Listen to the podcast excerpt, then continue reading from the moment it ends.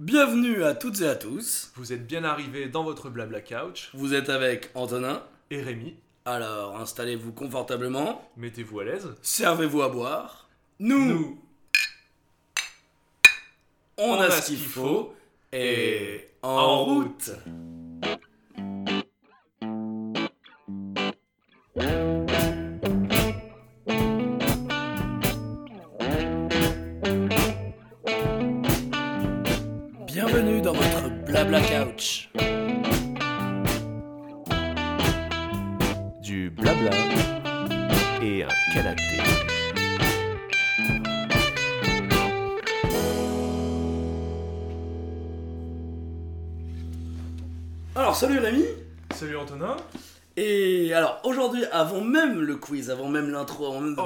Le sujet du jour, on a quelque chose un peu de spécial. Ouais, on a On quelque a chose. euh, quelqu'un à, à présenter. On vous a réservé une surprise incroyable pour fait. ce dixième épisode. On a un special guest. Yes. Alors, on a énormément de chance parce que je, je crois pas me tromper si je dis que c'est son premier podcast. c'est son premier podcast. On a énormément de chance de l'accueillir. Là, Voilà, euh, euh, on va la laisser se présenter, mais on vous le dit, voilà, on, on- on a Colline avec nous. Voilà, Yes voilà donc euh, Colin, bienvenue. Bienvenue, bienvenue dans notre blabla couch. On Euh, est- Merci de m'avoir invité. Tu as ta bière?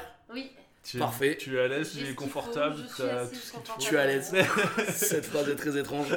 Euh, bah écoutez, euh, Colline, parle-nous un peu de toi, qui es-tu? Bah alors moi, écoutez, je suis euh, comédienne euh, et gestionnaire de compagnie sur, dans la belle ville d'Avignon. Ça envoie. Et, euh, et voilà, je fais du théâtre et de la marionnette. On est en train de créer le prochain spectacle et je ne vous cache pas que votre très cher podcasteur préféré travaille aussi euh, pour la compagnie euh, dans laquelle je travaille, qui est la compagnie des Raidens. Tout à fait. Très bien. Et oui, donc du coup, le projet qui, qui va être joué au Festival d'Avignon, si je ne m'avance pas trop, donc l'édition 2020. Exactement. Et qui a, voilà, Rémi et pas moi, euh, c'est une blessure euh, qui saigne encore. Alors, du coup, ceci étant dit, euh, bah écoute, merci beaucoup d'être avec nous, Colline. Euh, bon, c'est son premier podcast, donc euh, de rien, de soyez, ça- soyez indulgents s'il vous plaît. non, il n'y aura pas besoin, tu vas être génialissime, j'en suis sûr. Du coup, on vous rappelle, nouvelle formule. Oui, euh, exact. On commence par un quiz On commence par un quiz, ensuite viendront les rapide. recommandations comme d'habitude. On finira avec les coups de cœur. Un coup de cœur chacun. Et après, on aura euh, les petites rubriques Et un peu chacune, spéciales voilà. euh, Rubrique un peu spéciale, voilà. élaborées su- suivant l'épisode. euh. On laisse la surprise ou on dit déjà un peu ce qui va, ce qui va Je en être? qu'on laisse la surprise. On laisse la surprise, très bien. Et bah du coup, on va commencer tout de suite par, euh, bah, par présenter le thème du jour. Le Bah. thème du jour, c'est, vous l'aurez vu dans le titre, Fit Colline, c'est euh, du coup enquête. Enquête. Enquête, alors nous on a mis enquête crime tueur. L'idée c'est enquête, euh, pas forcément policière, voilà, on ne se centre pas sur la police, Ouais. plus voilà sur le côté un petit peu investigation, euh, Détective privé. détective privé, voilà. de euh, résolution de meurtre et de. tout à fait, et de, Exactement, de et de, chats disparus, euh, j'en ai pas beaucoup, mais pourquoi pas, on, on sait pas où cette émission peut nous mener. Tout est possible. Alors on va commencer tout de suite par le quiz, Euh, pas de jingle, on Ouais. enchaîne. Et la première question, donc c'est moi, euh, cette semaine qui m'en suis occupé, moi Antonin, c'est le premier quiz où tu as deux candidats. Et j'ai deux candidats, donc là ça va être Alors, des questions ça de va être rapidité. à la là. rapidité ou Non, ça va être euh, à la plus proche estimation. Ok. Ok. Alors première question, combien? On va commencer, bon, dans notre recommandation, il n'y a pas de Sherlock Holmes. Je spoil tout de suite, il n'y a pas de Sherlock. Il y en a une toute petite de Sherlock Holmes, mais il n'y a pas Ok. les films, il n'y a pas la série, il n'y a pas les livres. Très bien. Du coup, les deux premières questions concernent cet éminent détective. Très bien. Combien y a-t-il eu de romans Sherlock Holmes? Euh, En cas d'égalité, c'est la première réponse qui gagne. Ah, je crois que c'est fourni là. On a Euh, combien de marge d'erreur? Bon, zéro, c'est le plus proche. D'accord. Ce sera le plus proche. Ou la plus proche. Euh, moi je dirais euh, Allez, allez, une réponse Moi, je pars sur 20. 20. 35. Eh bah, c'est faux. Il y en a 4. Non. Et là, vous ne voyez pas leur mine circonspecte, mais il n'y a que possible. 4 romans. Et par Ah contre, ouais. est-ce que vous savez combien il y a de nouvelles de Sherlock Holmes? Écrites par Ah. Arthur Conan Doyle. Et là il y en a Ah. Sœur. euh, Arthur Conan Doyle. 60. 60 40. Et non, Colline est la plus proche. Ah. Il y en a 56. Oh en fait, Yes, on, je on connaît, euh, on Je- connaît beaucoup grâce aux, aux nouvelles parce qu'il y a eu euh, énormément de nouvelles qui sont parées dans des journaux et tout ça. Ah oui. Et en fait, il y a eu que 4 romans, dont pour les plus connus, donc euh, euh, Une affaire en rouge qui est le- le- la première, Ouais. et Le chien des Baskerville par exemple qui est un roman. Et Et, après, euh, euh, le crime de l'Orient Express par exemple. c'est euh, pas du tout Sherlock Holmes, ça c'est euh, Hercule Poirot, c'est euh, Ah, Agatha Christie ça. Ah oui. C'est Agatha Christie. Ensuite, deuxième question. Dans combien de films Sherlock Holmes est-il le personnage principal Combien de films Dans combien de films Le plus Euh, proche aussi, ou la plus proche. Ok.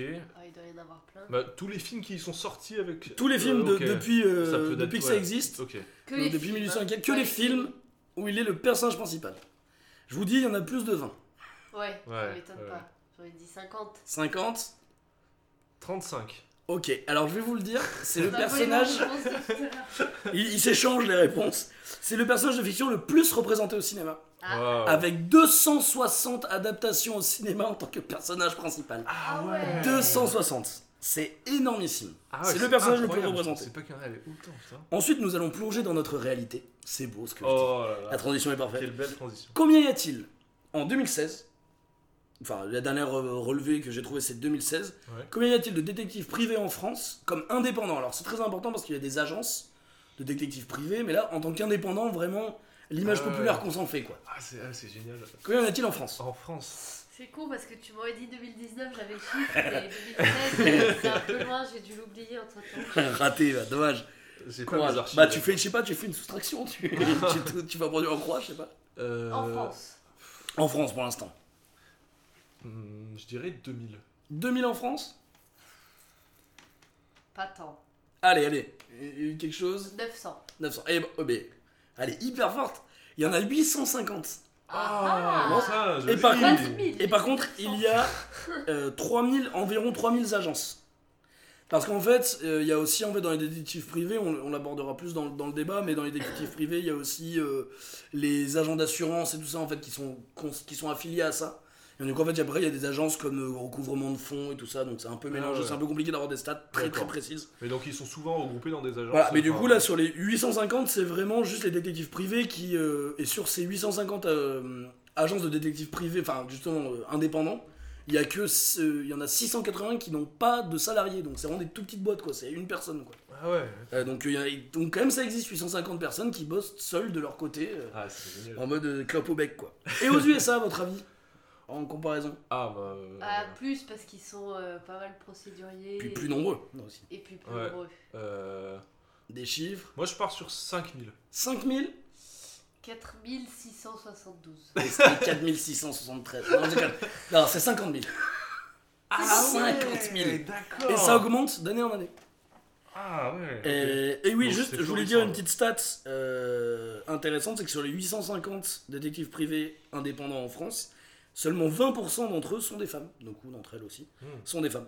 Donc euh, c'est une stat qui m'a intéressé parce que c'est marrant, mais je- j'ai trouvé ça à la fois très peu, et en même temps, on a tellement l'image du détective privé Ouais, mec ouais, ouais. qui va se battre dans des bars à coups de chicane et tout, que ouais. du coup, bah, ça m'a à la fois Oui, euh, déçu et, et épaté comme chiffre. J'étais dans un sentiment très... Mais c'est très peu, euh, 20%, c'est... Ouais, c'est vraiment très peu quoi. Euh, et à votre avis, euh, question 2 bis, on va dire, combien ça coûte de l'heure environ euh, un, un privé. détective privé Alors sachant que là, dans le calcul que j'ai vu, on prenait en compte bah, euh, s'il y a un aller-retour, voilà, si par exemple tu prends le détective privé à Paris, tu fais suivre euh, te- ton, ton compagnon, ta compagne euh, sur un trajet, voilà, du coup ça Ouais, fait ouais. des chiffres en plus. Environ, un calcul de l'heure environ, pour vous c'est combien? Pour la personne qui l'emploie, quoi. Voilà, Combien c'est- il va payer au Combien tu payes Non, de l'heure, justement, de l'heure, combien tu vas Combien payer tu payes de. Oui, oui. Ouais. Mais pas ce qui va lui revenir, lui, dans sa Non, non, poche. combien il- Oui, parce que lui il a des frais. Euh, de matériel, il a des charges. On sent la gestionnaire de compagnie quand même. Il y a des charges, moi je suis désolé. Je- La TVA, elle est appliquée ou pas. Ça rigole pas. Ça va être vachement plus Euh. précis que nos autres émissions, celle-là. On sent que c'est carré quoi. Euh, Moi je pars sur 2000 euros. 2000 euros L'heure C'est pas beaucoup, mais je sais pas. Ah non, Euh, c'est- 2000 énorme. euros l'heure, c'est. C'est quand même immense. Hein. Je, sais pas, je sais pas quel métier tu fais dans ta vie, mais. Non, euh, mais je sais pas pour. euh, On sent qu'il est comédien aussi, quoi. On sent que Rémi a l'habitude de toucher la maille, quoi. Non, mais je sais Le pas pour. Euh, il est- en brut, il est à 10 euros l'heure. Ouais, je sais, mais. euh, Ah, mais non, pardon, putain, oui. Mais oui, bien tu parlais d'une Bien prestation sûr. à 2000. Bien sûr, oui, oui. Non, alors, de l'heure, de l'heure, Après, 2000 euros l'heure. Qu'on parlait de c'est- l'heure, C'est pardon. beaucoup plus que le SMIC, évidemment. Je me suis. que- euh, oui. Allez, Ah, allez, un chiffre. Bah, du coup, euh, Euh, 50 euros. 50 euros de l'heure. Ok, euh, bah 20 euros du coup. C'est- Et bah c'est 100 euros de l'heure environ. Entre les frais, les frais de déplacement et en plus lui bah ce qu'il met en tant que enfin lui ou elle du coup Et ce qu'il met dans, en tant que coût de matériel et tout ça Ah ouais. et en fait après t'as des tarifs si t'as s'il fait un rapport plus des photos si c'est des trucs pour aller au tribunal ou juste un truc pour toi enfin voilà après en moyenne c'est 100 euros de l'heure ce qui est euh, pas mal payé mais en même temps ça doit bien être un boulot de merde on en parlera plus tard Euh, D'accord. petite question euh, la quatrième est-ce que vous connaissez historiquement le premier détective privé? Non. Pas du tout. alors je vous le dis vous le connaissez C'est un nom qui vous dit quelque chose. Mais ça date de très vieux, genre. euh, Alors, je vous dis la date, il est né en 1775 et mort Ouais. en 1857.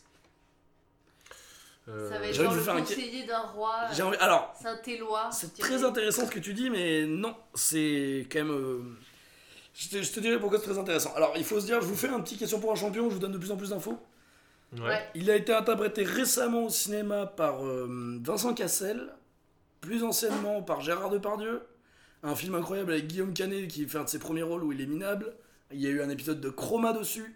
Le méchant avait un sac poubelle avec un miroir sur le visage.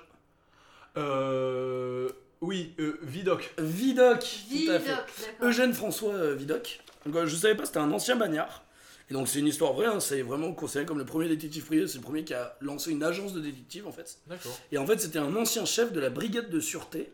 Donc, c'est un ancien bagnard, ancien bagnard, pardon. Et en fait, il a été recruté par, euh, par la couronne, comme donc il était chef de la brigade de sûreté. Et je connaissais pas ça, en fait, c'était des anciens condamnés qui formaient une brigade de police pour infiltrer les milieux criminels.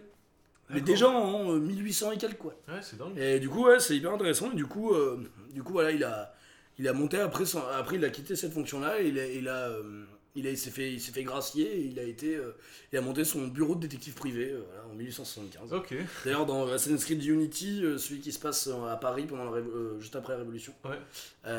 on le voit du coup avec son entreprise de, de détective et tout. c'est, assez rigolo. Et enfin, on finit par quand même le plus grand détective. question. La dernière question. on finit par le plus grand détective. Le seul unique. Combien y a-t-il eu d'épisodes de Derrick? L'inspecteur. Ah, Allez, ça, une même estimation vite. Euh. Ça a duré 11 ans quand même. hein. 700. Ouais, 800, tiens. je vais- Non, vous êtes emporté. Il y en a que 281. Mais par contre, par Ah ouais. contre, 281, épisode de 59 minutes de moyenne. Ah ouais. Ah ouais, T'imagines? Ça fait 2810 heures. Non, ça fait, deux, Ok. non, ça fait 281 heures, je, je suis très nul en maths. Ça fait, non, ça fait, oui, je vais dire, Non, ça fait bah non, 2800. c'est 280 épisodes. Oui, ça fait 280 heures. C'est 59 minutes. Ça fait 280 heures de Derrick. Il faut se les fader, quoi. Il faut se les envoyer, Tu quoi. un- un On se fait un marathon, on va sur un marathon choucroute bière, mon pote, ça va, ça va faire très très mal. Ok, bah écoutez, le bah, petit quiz est terminé. pour ce Bah, quiz. merci, Je me suis Et- fait exploser, je crois. Ouais, je pense que clairement Colin a tout raflé. Non, t'as eu Vidoc. J'ai eu Vidoc. Et t'as été le plus proche sur euh, Derrick euh, À, à 500 à 500 épisodes près, près. mais, euh, mais on était pas mal.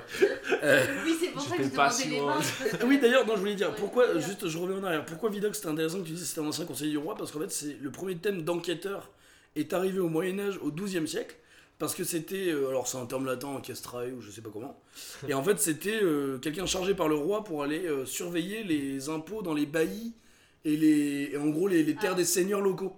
C'est quelqu'un en fait qui passait dans les terres et qui récoltait les impôts, alors qui, qui venait vérifier que Ah l'argent public a été utilisé à bon escient, tout ça. Et après, c'est vraiment revenu comme détective privé plus tard. Mais du coup, euh, c'était c'était pas bête comme, euh, comme réflexion. Et ensuite, euh, la série euh, s'est arrêtée en 84 de Derrick, 75-84, et ça a été rediffusé en 86, et ça, la diffusion s'est arrêtée.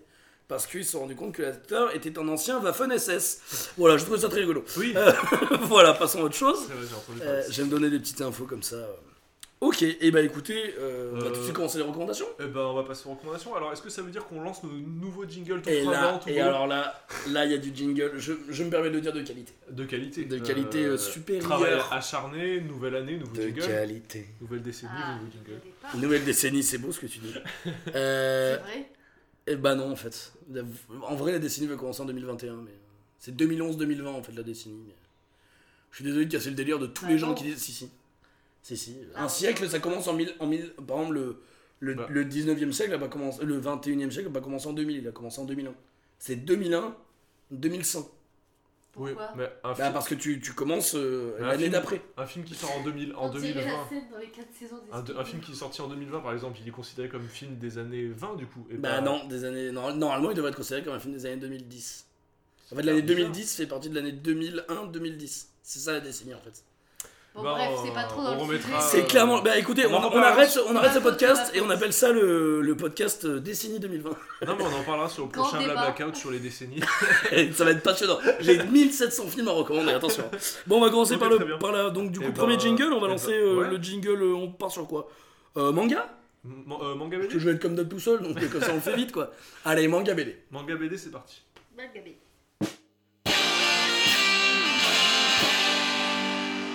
BD manga. Manga BD donc. Allez voilà, et donc du coup Euh. Colline, t'as une recommandation manga parce que t'es fervente euh, amatrice de manga. Alors, je vous conseille le manga. euh, Ça va être raciste ou pas? Non, pas du tout. Ok, cool. non, Détective. j'allais dire un truc qui n'avait rien à voir, genre Shaman King.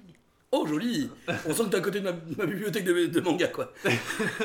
Euh, non, alors du coup, bah, bien sûr, ça va être moi comme d'habitude qui vous faire une recommandation manga, donc il n'y aura pas de BD euh, cette fois-ci. On aurait pu citer Tintin Bien sûr qu'il y a des BD. Ah mais si, Euh, Tintin ah oui, Ah pardon, alors vas-y, lance, lance, Tu, lance, tu veux que je commence Je te laisse. Commence. Alors, euh, moi je vais commencer avec la BD Blast de Manu Larsenet. Euh, donc, euh, il y en a, il y a 4 volumes qui sont sortis. Euh, Il y avait un cinquième qui était prévu à la base, mais qui est finalement jamais sorti. Ah, je croyais qu'il était sorti. Euh, non, il y en a ouais, 4 qui sont D'accord. sortis, et donc euh, qui sont sortis entre 2009 et 2013. Et euh, donc, euh, Blast, euh, c'est quoi? En gros, on suit euh, l'histoire de Polza Mancini, un écrivain euh, de 38 ans. Enfin, en tout cas, j'ai j'ai découvert ça parce que c'est pas dit dans la BD, mais euh, j'ai découvert Sur des Wikipédia, infos. tu découvres plein d'infos, tu sais que Ah, t'avais mais- pas du tout mais ça. C'est tellement ça. Et Il est euh, serbo-croate, euh, il aime les pâtes au pesto.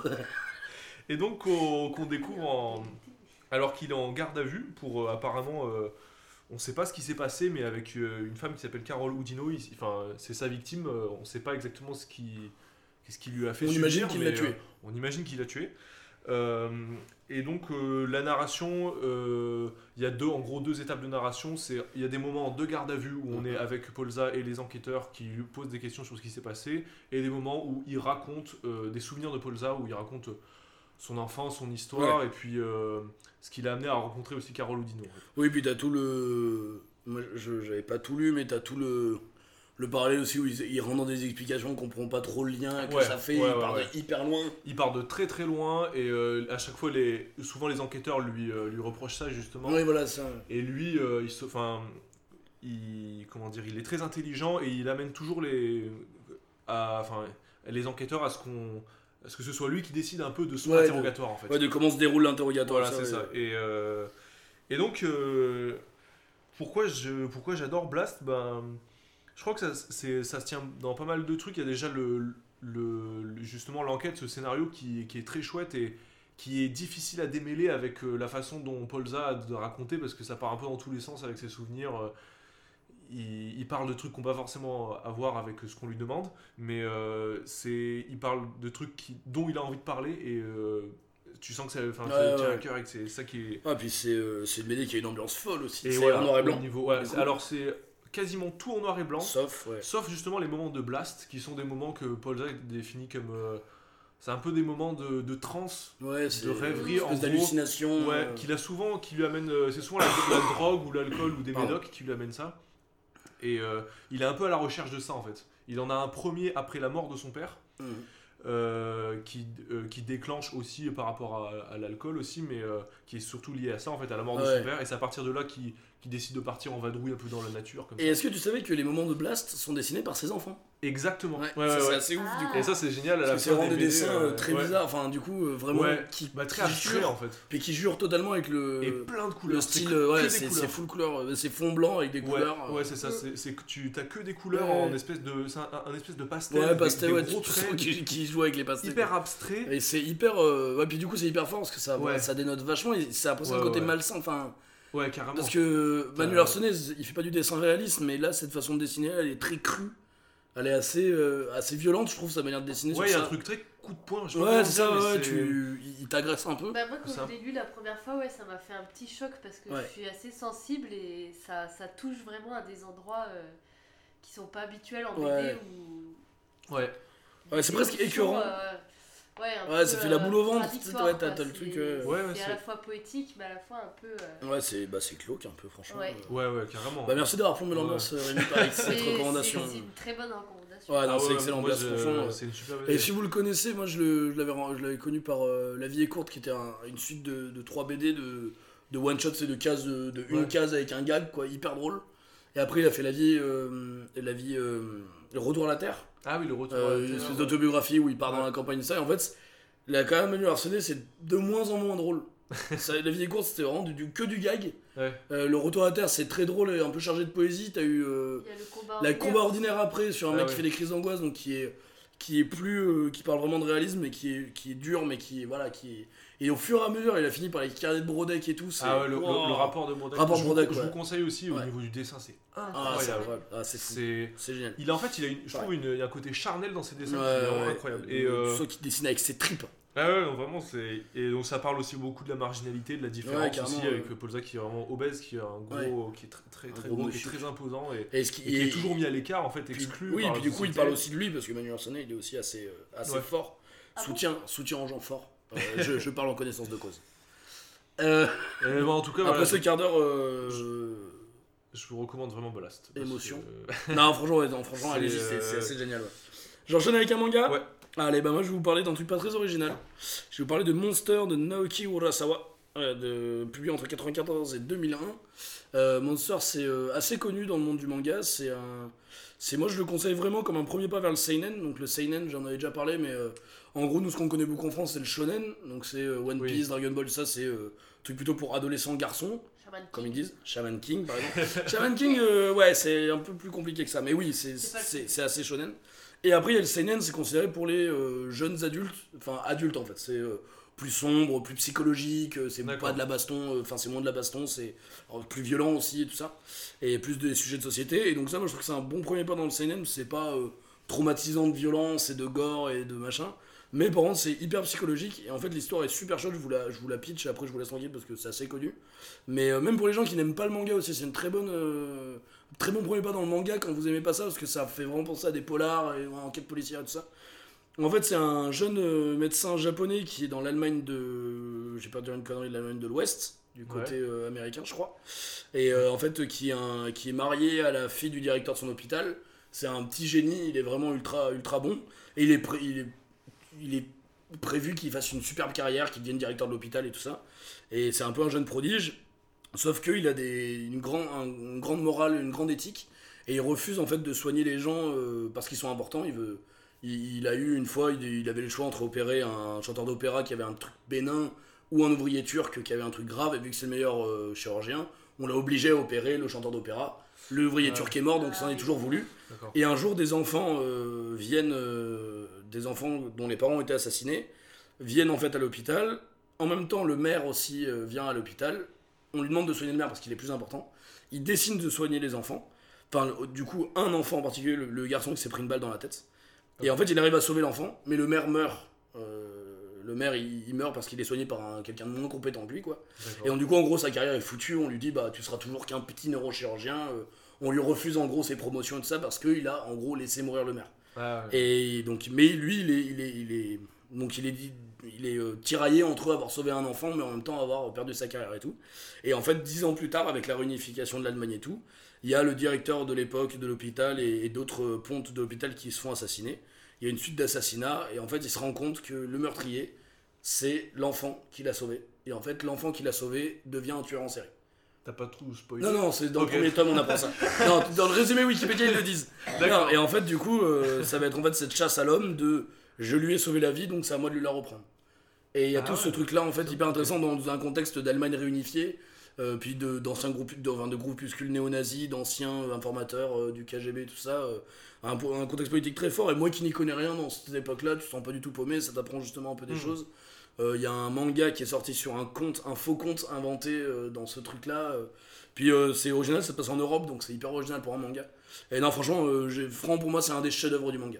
Ok. Euh, J'en ai déjà parlé aussi de cet auteur-là pour Tony Hawk Century Boy. Ah, je oui. préfère légèrement. Mais Monster, franchement, c'est un grand, grand classique. Et si vous l'avez pas lu, même si vous aimez pas les mangas, euh, essayez. Ce qui paraît, l'anime est pas trop mal. Moi, je vous le dis encore, je suis pas très anime. Franchement, allez-y, c'est hyper chouette.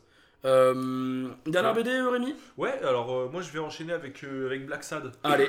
avec le tome 4, L'Enfer, le Silence. Parce que c'est le seul que j'ai lu en fait. J'ai Mhm. pas, j'ai pas lu les autres Black Sad. Toi, toi je crois que. J'ai lu les deux premiers mois. T'as Ouais. lu les deux premiers. Bah, celui-là est sorti en 2010 et donc euh, j'ai découvert, je savais pas, tu vois, que c'est des auteurs euh, espagnols. Ouais, c'est franco-espagnol. euh. C'est ouais, Juan Diaz Canales au scénario et Juanjo Guardino au dessin, aux couleurs. Ouais. Donc, euh, alors au niveau de l'ambiance, Black Sad, ça se passe dans les années 50 aux États-Unis. Euh, c'est donc John Blacksad qui est un chat, euh, comment on dit, anthropomorphe. Enfin, c'est euh, Ouais, voilà, c'est une société anthropomorphique. Voilà, c'est ça. Et donc lui, c'est un chat détective. Et donc euh, tous les personnages voilà, sont des animaux, sont représentés par des animaux. Et, euh, et donc euh, là, dans ce- cet épisode en particulier, l'Enfer le silence, ça se passe à la Nouvelle-Orléans.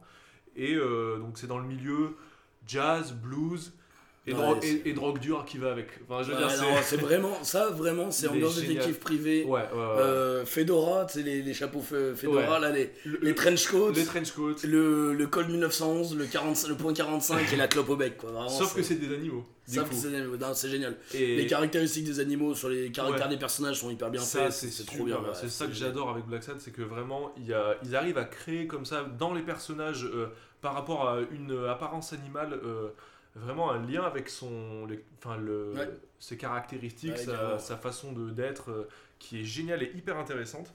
Et donc là, dans, ces dans l'épisode en particulier, donc euh, Black Sad est chargé de retrouver Sébastien, un pianiste euh, héro, héro- héroïnomane euh, qui a disparu et euh, qui était un, un genre un génie du jazz. Et donc euh, c'est euh, le patron de la maison de disques qui est chargé de le retrouver. Ouais. Il va se retrouver dans, voilà, dans la Nouvelle-Orléans à, à chercher euh, la trace de, de- de ce pianiste. Et tu as tous les personnages qui ont, enfin la plupart, euh, qui sont des musiciens, qui sont vite retrouvés à la rue et tout, euh, qui sont moitié clodo, moitié musiciens, Ouais. qui ont des, euh, qui sont atrophiés à des, en- physiquement. Enfin, Ouais, ils il ont en tous- manque il y a des des trucs, qui ouais. pas. Il y en a un qui est par exemple, tu sais, qui, euh, comment on dit, qui, Qui a une qui- béquille, ouais, ouais, qui boite qui, avec qui une béquille. ouais. Euh, le pianiste en l'occurrence là qui recherche Sébastien, il a, il a une main qui est complètement toute petite par rapport à l'autre, enfin qui fait Ah genre, oui, euh, ouais. enfin même en fait c'est carrément le bras. Ouais, fait. ouais, ouais, il a un bras atrophié. Et ouais, et euh, tous les personnages ont comme ça des trucs qui, qui rend tout ça assez glauque. Glauque. Assez Euh, malsain, ouais. mais, ouais, ouais, et, mais en tout cas, euh, Une étrangeté. euh, au niveau de l'ambiance polar, je trouve que c'est Ah, vraiment ça. Black Le, deuxième parle de beaucoup de racisme. T'as les animaux polaires, donc tous blancs, Ah ouais, qui euh, mettent tous les malheurs d'un quartier sur les animaux noirs, donc euh, les chevaux, les gorilles et tout ça. d'accord. Et euh, qui est vachement bien fait aussi. Non, franchement, Black Sad, si vous avez la chance de mettre la main dessus, il y a eu des réédits. Parce qu'en fait, il y a que 5 tomes, je crois. C'est fini en 2013. C'est euh, Euh, 2006-2013, je crois. Il y a des, aussi des hors-séries, donc ça fait Ouais, en a après, 8 ouais. en tout, je crois. Mais, Mais il y a eu des collections qui sont ressorties là récemment. Il y a un jeu de vidéo qui est sorti oui, vu. en début d'année 2020, là, je crois, il y a quelques semaines. C'est un point and click, c'est ce que c'est Je me suis pas renseigné dessus. donc, Ouais, je sais pas, je sais qu'il y a des gros problèmes de. De, De droit Non, non, non, non, le jeu est un peu pété, euh, il y a des gros problèmes de lag, ouais, il y a des gros bugs et tout ça, Ah, c'est un peu de la merde. Mais, euh, mais euh, ouais, du coup, ils en sont ressortis des, des rééditions avec euh, Ouais. tome complet, Ah, tout ça. Allez, jetez un oeil, ça va coûter Ah, un, ouais, peu, ouais. un peu cher, mais franchement, Black Sad, Ouais. valeur sûre. Après, pareil, c'est des classiques d'Abed, et là, on n'est pas hyper originaux pour l'instant. Oui, bah oui. Après, franchement, franchement, Black Sad, si vous avez jamais lu et que vous aimez cette ambiance, bah, vous avez pas trop d'excuses. Si le côté un peu animaux et tout ça vous a un peu rebuté, moi, moi c'était un peu le cas, je me disais, bon.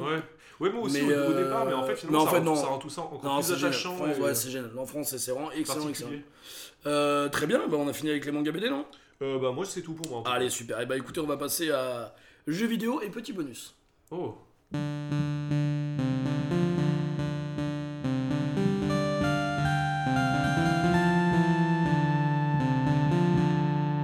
Jeux vidéo. Et bah écoute, alors jeux vidéo, euh, pourquoi je dis une petite surprise en plus Parce que moi je vais parler d'un jeu vidéo très rapidement. Et par contre, après, Colin a des, re- a des, euh, a des recommandations jeux de société. Oh. Alors du coup, on n'a pas de jingle pour jeux de société, on va le rentrer dans jeux vidéo. Ouais, rentrons, bah, c'est la Euh, catégorie jeu du coup. Voilà, on va dire que c'est la Euh, catégorie jeu, on va s'arranger comme ça. Catégorie ludique. C'est ça, c'est la, Fun Un la petit peu première voilà. fois qu'on a des jeux de société, des jeux Tout de à fait. plateau dans le. Merci dans d'apporter les ça à Blabla cette Couch. émission, Colin. Ouais. Et de rien. C'est Sans ce toi, qui que serait-on? C'est ce qui nous manque pour avoir une audience euh, régulière. Ah oui, d'ailleurs, on l'a pas dit. euh, Envoyez-nous des messages. On sait même pas si vous existez là. Oh Voilà, alors, le coup de gueule est vous êtes passé. Le coup de gueule très mou. On vous C'était cherche. hyper mou comme coup de gueule. Euh, du coup, euh, moi, le jeu vidéo, bah, pareil, un peu un classique. euh, Enfin, un classique. Euh, les- certainement, beaucoup de personnes y ont pensé s'il y a beaucoup de personnes qui écoutent. on a, du coup, moi, je voulais parler du- très rapidement du jeu L.A. Noir. Ouais. Noire, donc un jeu de Rockstar euh, de 2011.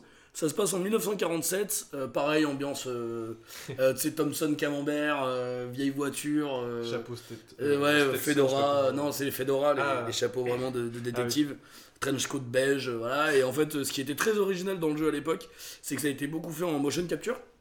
C'est un des premiers jeux qui est presque fait que en motion capture. Comme qu'on a fait pour Gloom dans le Seigneur des Anneaux. Ouais, voilà. euh, ouais, ouais, mais vraiment, avec- Ah même ouais. en fait avec des capteurs faciaux. Ah, qu'en fait, tout un, tout un des pans du jeu, en fait, c'est quand tu fais une enquête, les témoins et les suspects que tu interroges, ils vont tirer des gueules euh, spéciales, en fait. Et en fait, selon la gueule, tu vas devoir appuyer sur un bouton pour dire si tu doutes de ce qu'ils disent, si tu Ah ouais. valides ce qu'ils disent, ou si tu dis euh, vous mentez. Sympa. Et en fait, euh, et en fait, t'as différents. Donc, t'as les quatre boutons à utiliser. En gros, tu vas dire. euh, et en fait, l'enquête se passe comme ça. Donc, si t'as tort, si tu interprètes mal ce qu'ils te donnent, tu perdais, tu galères plus à avancer, peut-être qu'ils vont ouais. profiter de te donner des indices et tout ça.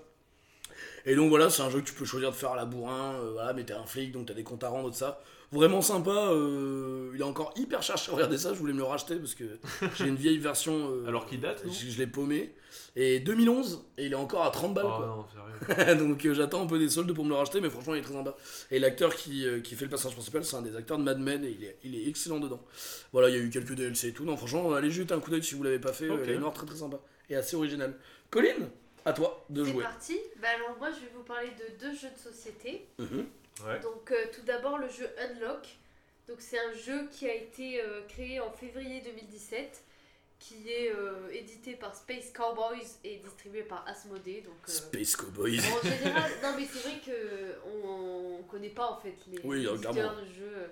Si on Tu dit euh, Ravensburger peut-être pour la, oui Ravensburger. C'est mais un peu des je jeux veux de dire merde. pour la littérature, on connaît un peu les éditeurs Oui. Ouais. Même les jeux vidéo, en Rockstar, ça parle. Oui, c'est- Mm. euh, les Mais ça films va et tout venir, ça, mais. c'est en train de- d'exploser le jeu Ouais, de société clairement, en plus. Donc Unlock, c'est un jeu qui s'inspire euh, des escape rooms. Donc euh, le principe d'une- d'un escape game, c'est que euh, tu arrives dans, un, dans une pièce et on- tu es enfermé dedans et tu dois sortir, tu dois résoudre des, des énigmes, trouver des indices dans la pièce. euh, Ouais, c'est des sociétés tout qui ça. font ça et t'as plein de Mm. scénarios différents. Ça, Ça, c'est- fait dans plein ça marche bien, c'est- ça ça, aussi, ça aussi c'est en train d'exploser. c'est, euh, moi j'en ai fait quelques Ouais, c'est ouais. vrai que c'est super On sympa. a fait quelques-unes ensemble avec Colin, c'était très Mm. chouette. Ah, cool. Je suis Ouais, très ouais. bon, J'ai jamais fait. Je suis hyper fort. Et du coup, euh, comment ils ont réussi à retranscrire ça en jeu de, soci- Ouais. de- jeu de société? Ben, En fait, euh, via une application sur un téléphone portable qui, euh, dans lequel tu vas pouvoir rentrer des codes en fait et des, euh, qui va aussi euh, te donner des indices. Pas que, parce qu'il y a aussi beaucoup d'indices sur des cartes, tout simplement. Ouais. En fait, un- ouais, le jeu de base, c'est que tu tires des cartes, en fait, Oui, tu peux voilà, les associer ensemble et tout ça. Et euh, oui, voilà, c'est ça. En fait, il y a un système d'association où tu as par exemple plusieurs objets, euh, un miroir, euh, une plante, un... Ouais, une clé avec une serrure, voilà, c'est un peu ça. facile, mais. Et- une aiguille, un ballon, est-ce que j'essaie de les Et percer peux, ensemble, euh, de les mélanger Ces cartes, elles ont des numéros en fait, et justement, si tu te dis, bah, je vais essayer de mettre ma clé dans ma plante, et tu vas, Qu'est-ce qui est- vraiment une bonne additionner idée, les hein. deux On sait pas, numéros, sait et tu vas voir si euh, Ouais. le numéro que tu as obtenu en additionnant euh, Est une carte du jeu. nouvelle carte ou pas. Et bon, la clé et la plante, euh, spoiler alert, euh, ce n'est pas une carte du jeu, mais peut-être que la serrure et la clé va t'amener vers un nouveau placard. ou alors aussi, des fois, euh, tu associes deux numéros. Donc, n'importe quoi, la carte 20 avec la carte 43, ça te fait 63. Et tu tires la carte 63 et en fait, c'est un malus. C'est genre, bah non, du oui, coup, euh, tu vois. euh, existe, Par exemple, j'ai pris ma clé, je l'ai jetée dans le feu, bah du coup t'as un malus, tu perds 5 minutes sur ton. Parce que t'as un chrono, ça se joue en une heure. Oui. Sur l'application, t'as Ah un petit oui. chrono. Et donc du coup tu fais ça, et en gros tu- ils te disent bah appuyez sur malus sur l'application, et tu vas perdre une ou deux minutes, et ils disent bah ouais, vous avez jeté une clé dans le feu, le temps qu'elle refroidisse, bah vous perdez du temps, tu vois, des trucs comme ça quoi. Et t'as aussi, euh, il faut aussi analyser les cartes que tu vois pour voir des petits numéros de. S'il y a des numéros de cartes, des C'est indices. ça, oui, sont, il y a euh, des indices qui sont dissimulés euh, dans le dessin Ouais. des cartes. Enfin, y Non, a- c'est assez complet, franchement, c'est très chouette. Donc il y a plusieurs scénarios différents. Dans une boîte, il y a trois scénarios. Il y a au moins euh, 5 je crois. presque une dizaine de boîtes différentes. Ah, j'aurais Ouais, dit il y en a cinq, plein six. maintenant. Ah, d'accord. Non, j'ai vu, il y en a vraiment, Ok. vraiment plein. Il y en a une Sherlock Holmes d'ailleurs, Oui, tout qui à est fait, très sympa. très sympa. qui est très très sympa. Et en fait, voilà ce que j'allais dire, c'est que chaque scénario a vraiment sa spécificité Ouais. de temps en temps. euh, euh, par exemple, euh, il y, a- il y en a un qui est inspiré du magicien d'Oz. Euh, pour celui-là, il donne une carte en Ouais, fait, voilà, ça, euh, ouais. de, de l'univers. C'est pas toujours exactement la même chose et tout ça. Ouais, c'est ouais, ça, pour Très très sympa. ça va être euh, pas une carte, mais euh, euh, du, du- différents indices. Quoi. Hmm. Donc ça, c'est vraiment euh, très sympa à jouer à plusieurs parce que tout seul, c'est un peu compliqué. Ouais, et puis euh, après le problème c'est qu'il n'y a, pas une rejou- il y a pas une rejouabilité de ouf. Non, Mais c'est un cadeau qui est sympa. Moi, je, c'est un truc que je trouve sympa aussi euh, à s'offrir ou à offrir dans le cadre d'un groupe d'amis qui aiment jouer Mmh, ensemble. Parce ouais. que quand après tu te passes la boîte, tu fais tourner. oui, c'est euh, ça, oui. C'est vrai qu'après, une fois que tu l'as fait, tu Ouais. connais la fin. Et après, il faut un peu se le faire tourner, tu vois, que c'est un, un groupe de potes, chacun achète une édition différente, puis tu te les échanges. Mm. Non, c'est très sympa, franchement, euh, très bonne recommandation, merci Colin. Ouais. Et ensuite, le deuxième Et je vais vous parler aussi de Mysterium. Ouais. Donc Ah. Mysterium, euh, quand on m'a présenté ce jeu et quand on le présente en général, on dit que c'est euh, un mélange entre Dixit et le Cluedo. Et c'est tout à fait vrai. Donc euh, pour vous expliquer, Dixit, c'est un jeu qui se base sur des cartes avec des illustrations très oniriques, euh, très... Ouais, ouais, c'est vraiment des choses agréables à regarder, mais qui, euh, qui sont parfois assez symboliques. Enfin, c'est pas voilà juste. euh, Il y a plusieurs ambiances mélangées dans, des, dans une même carte, par Mm. exemple, ou euh, des petits détails qu'on voit qu'après. Enfin, c'est vraiment des cartes très riches. Et, et le Cluedo, bon, j'imagine que tout le monde connaît. Le Oui. principe, c'est de trouver le coupable, Le lieu. lieu et l'arme du crime. Et en fait, quel est le postulat de base de Mysterium? C'est euh, quelqu'un a été assassiné et euh, ce quelqu'un est devenu un fantôme.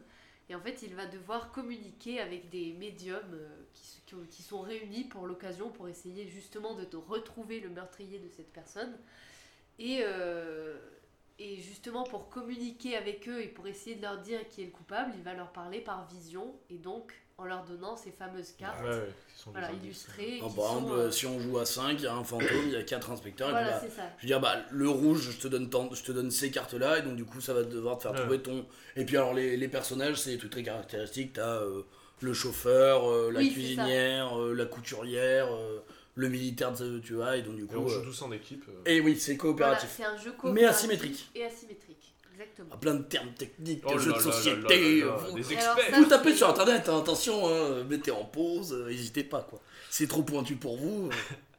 Ouais, mais ça, c'est vraiment un jeu euh, hyper sympa à jouer en famille parce Ouais. que ça, ça joue aussi sur le fait de deviner en fait ce que, comment l'autre a pu Bah, réfléchir. l'intention du fantôme. l'intention Ouais, qui- ouais, ouais, c'est chouette. ça. Pourquoi Ouais. il a donné cette carte et pas une autre? Quelle est... Est-ce qu'il pense plutôt en termes d'ambiance, en termes Deviner de son chemin de pensée. Et, ouais. Voilà, ouais, c'est ça. ça, et comme le Dixit, un des gros points forts que je, souvent pour recommander ce jeu, je trouve un des gros points forts, c'est que ça se joue très bien avec des gens que tu connais très bien ou des gens que tu connais pas du tout. Ouais, Par exemple, si tu as différents groupes d'amis, Oui. tu peux vraiment jouer à ça pour un peu, tu vois, en début de soirée, pour un peu que les gens se rencontrent. Ouais, carrément. Et du coup, c'est marrant un peu de savoir comment chacun réfléchit, de donner des trucs des fois très neutres, au contraire des fois très précis selon les personnes. Et tu peux jouer avec différents âges aussi. Tu vois, tu peux jouer avec tes grands-parents, avec tes parents, avec, euh, avec tes enfants. Je trouve qu'il y a vraiment un truc euh, où, euh, où, où, comme le Dixit, c'est c'est un peu intergé- intergénérationnel et inter euh, connaissance. Oui, oui, oui, j'invente des mots. Oui, tout à fait.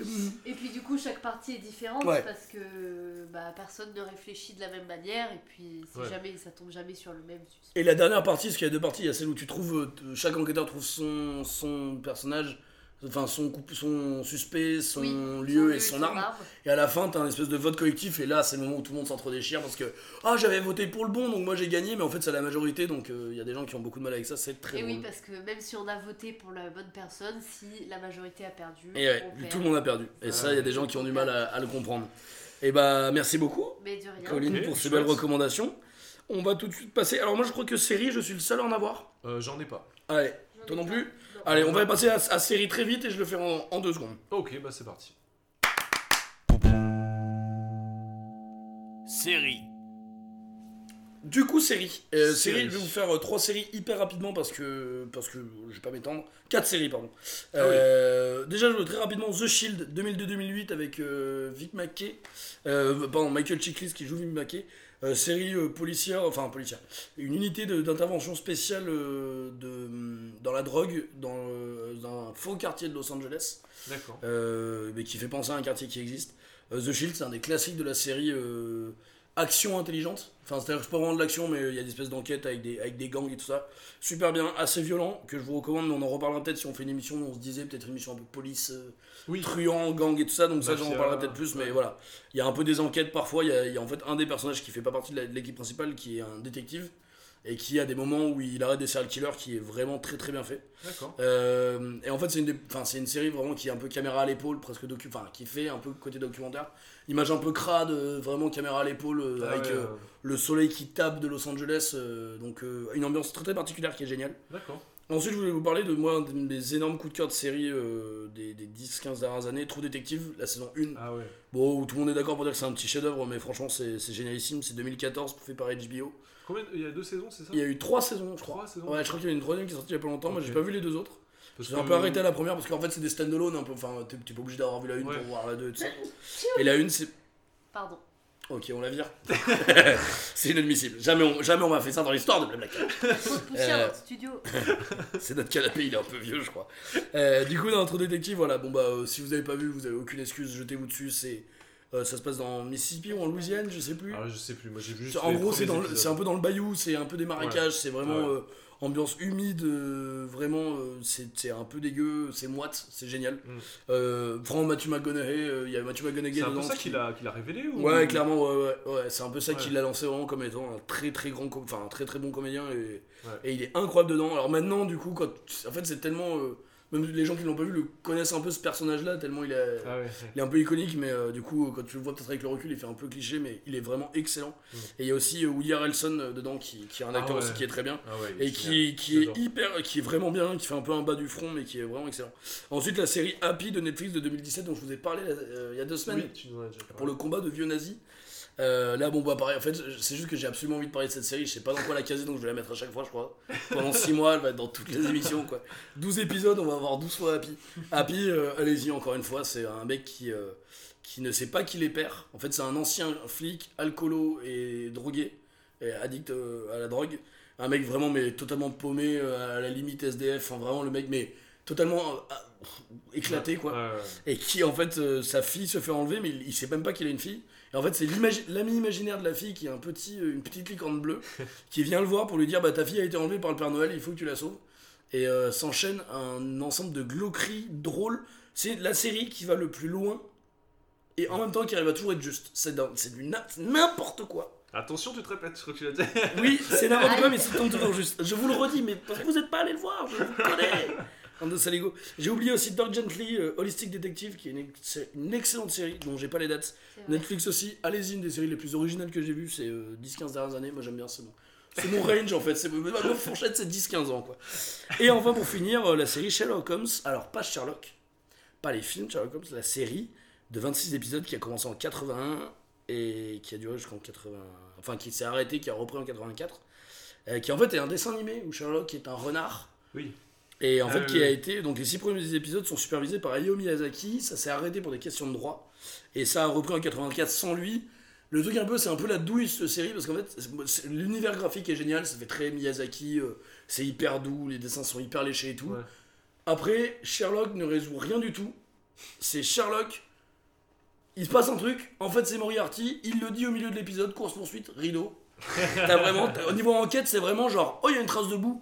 Moriarty, t'as t'as de la sur tes chaussures? Bah, c'est toi. Ok. Ah et ça part en bénil, quoi. Donc, c'est un peu la douillasse.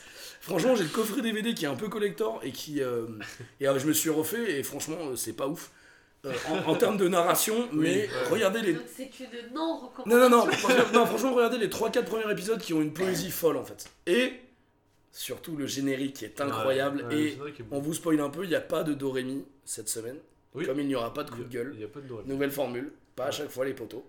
et les potettes, comment on dit Les, Les- potas Les potas Non, c'est chelou. Allez, les amis, IE. Euh, et du coup, euh, du coup, le karaoké sera sur le générique de, de cette magnifique série. Exactement, ouais. Moi, je, je connais quasiment pas cette série, mais je connais le générique. Je sais pas pourquoi, parce que quand j'étais gamin. Enfin, aussi, Il j'ai sur, je suis euh, tombé dessus. ouais, c'était le matin sur Arte.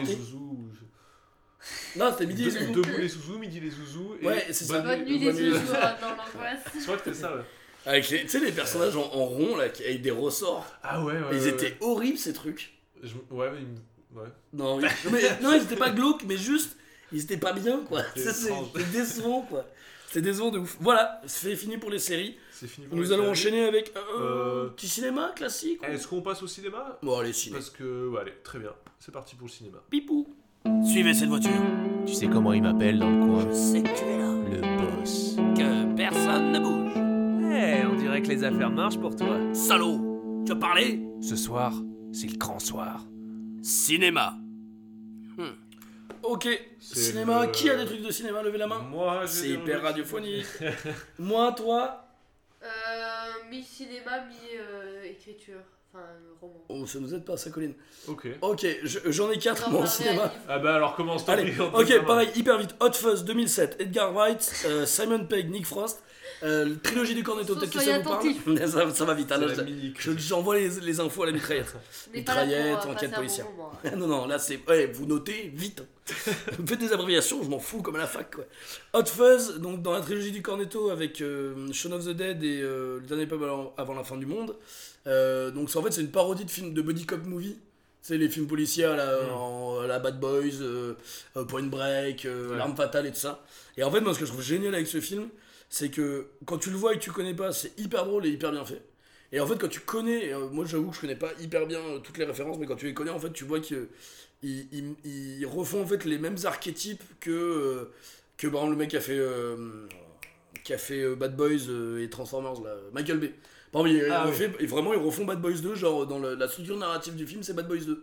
c'est genre, il y a une demi-heure de trop, de course-poursuite euh, de merde qui servent à rien.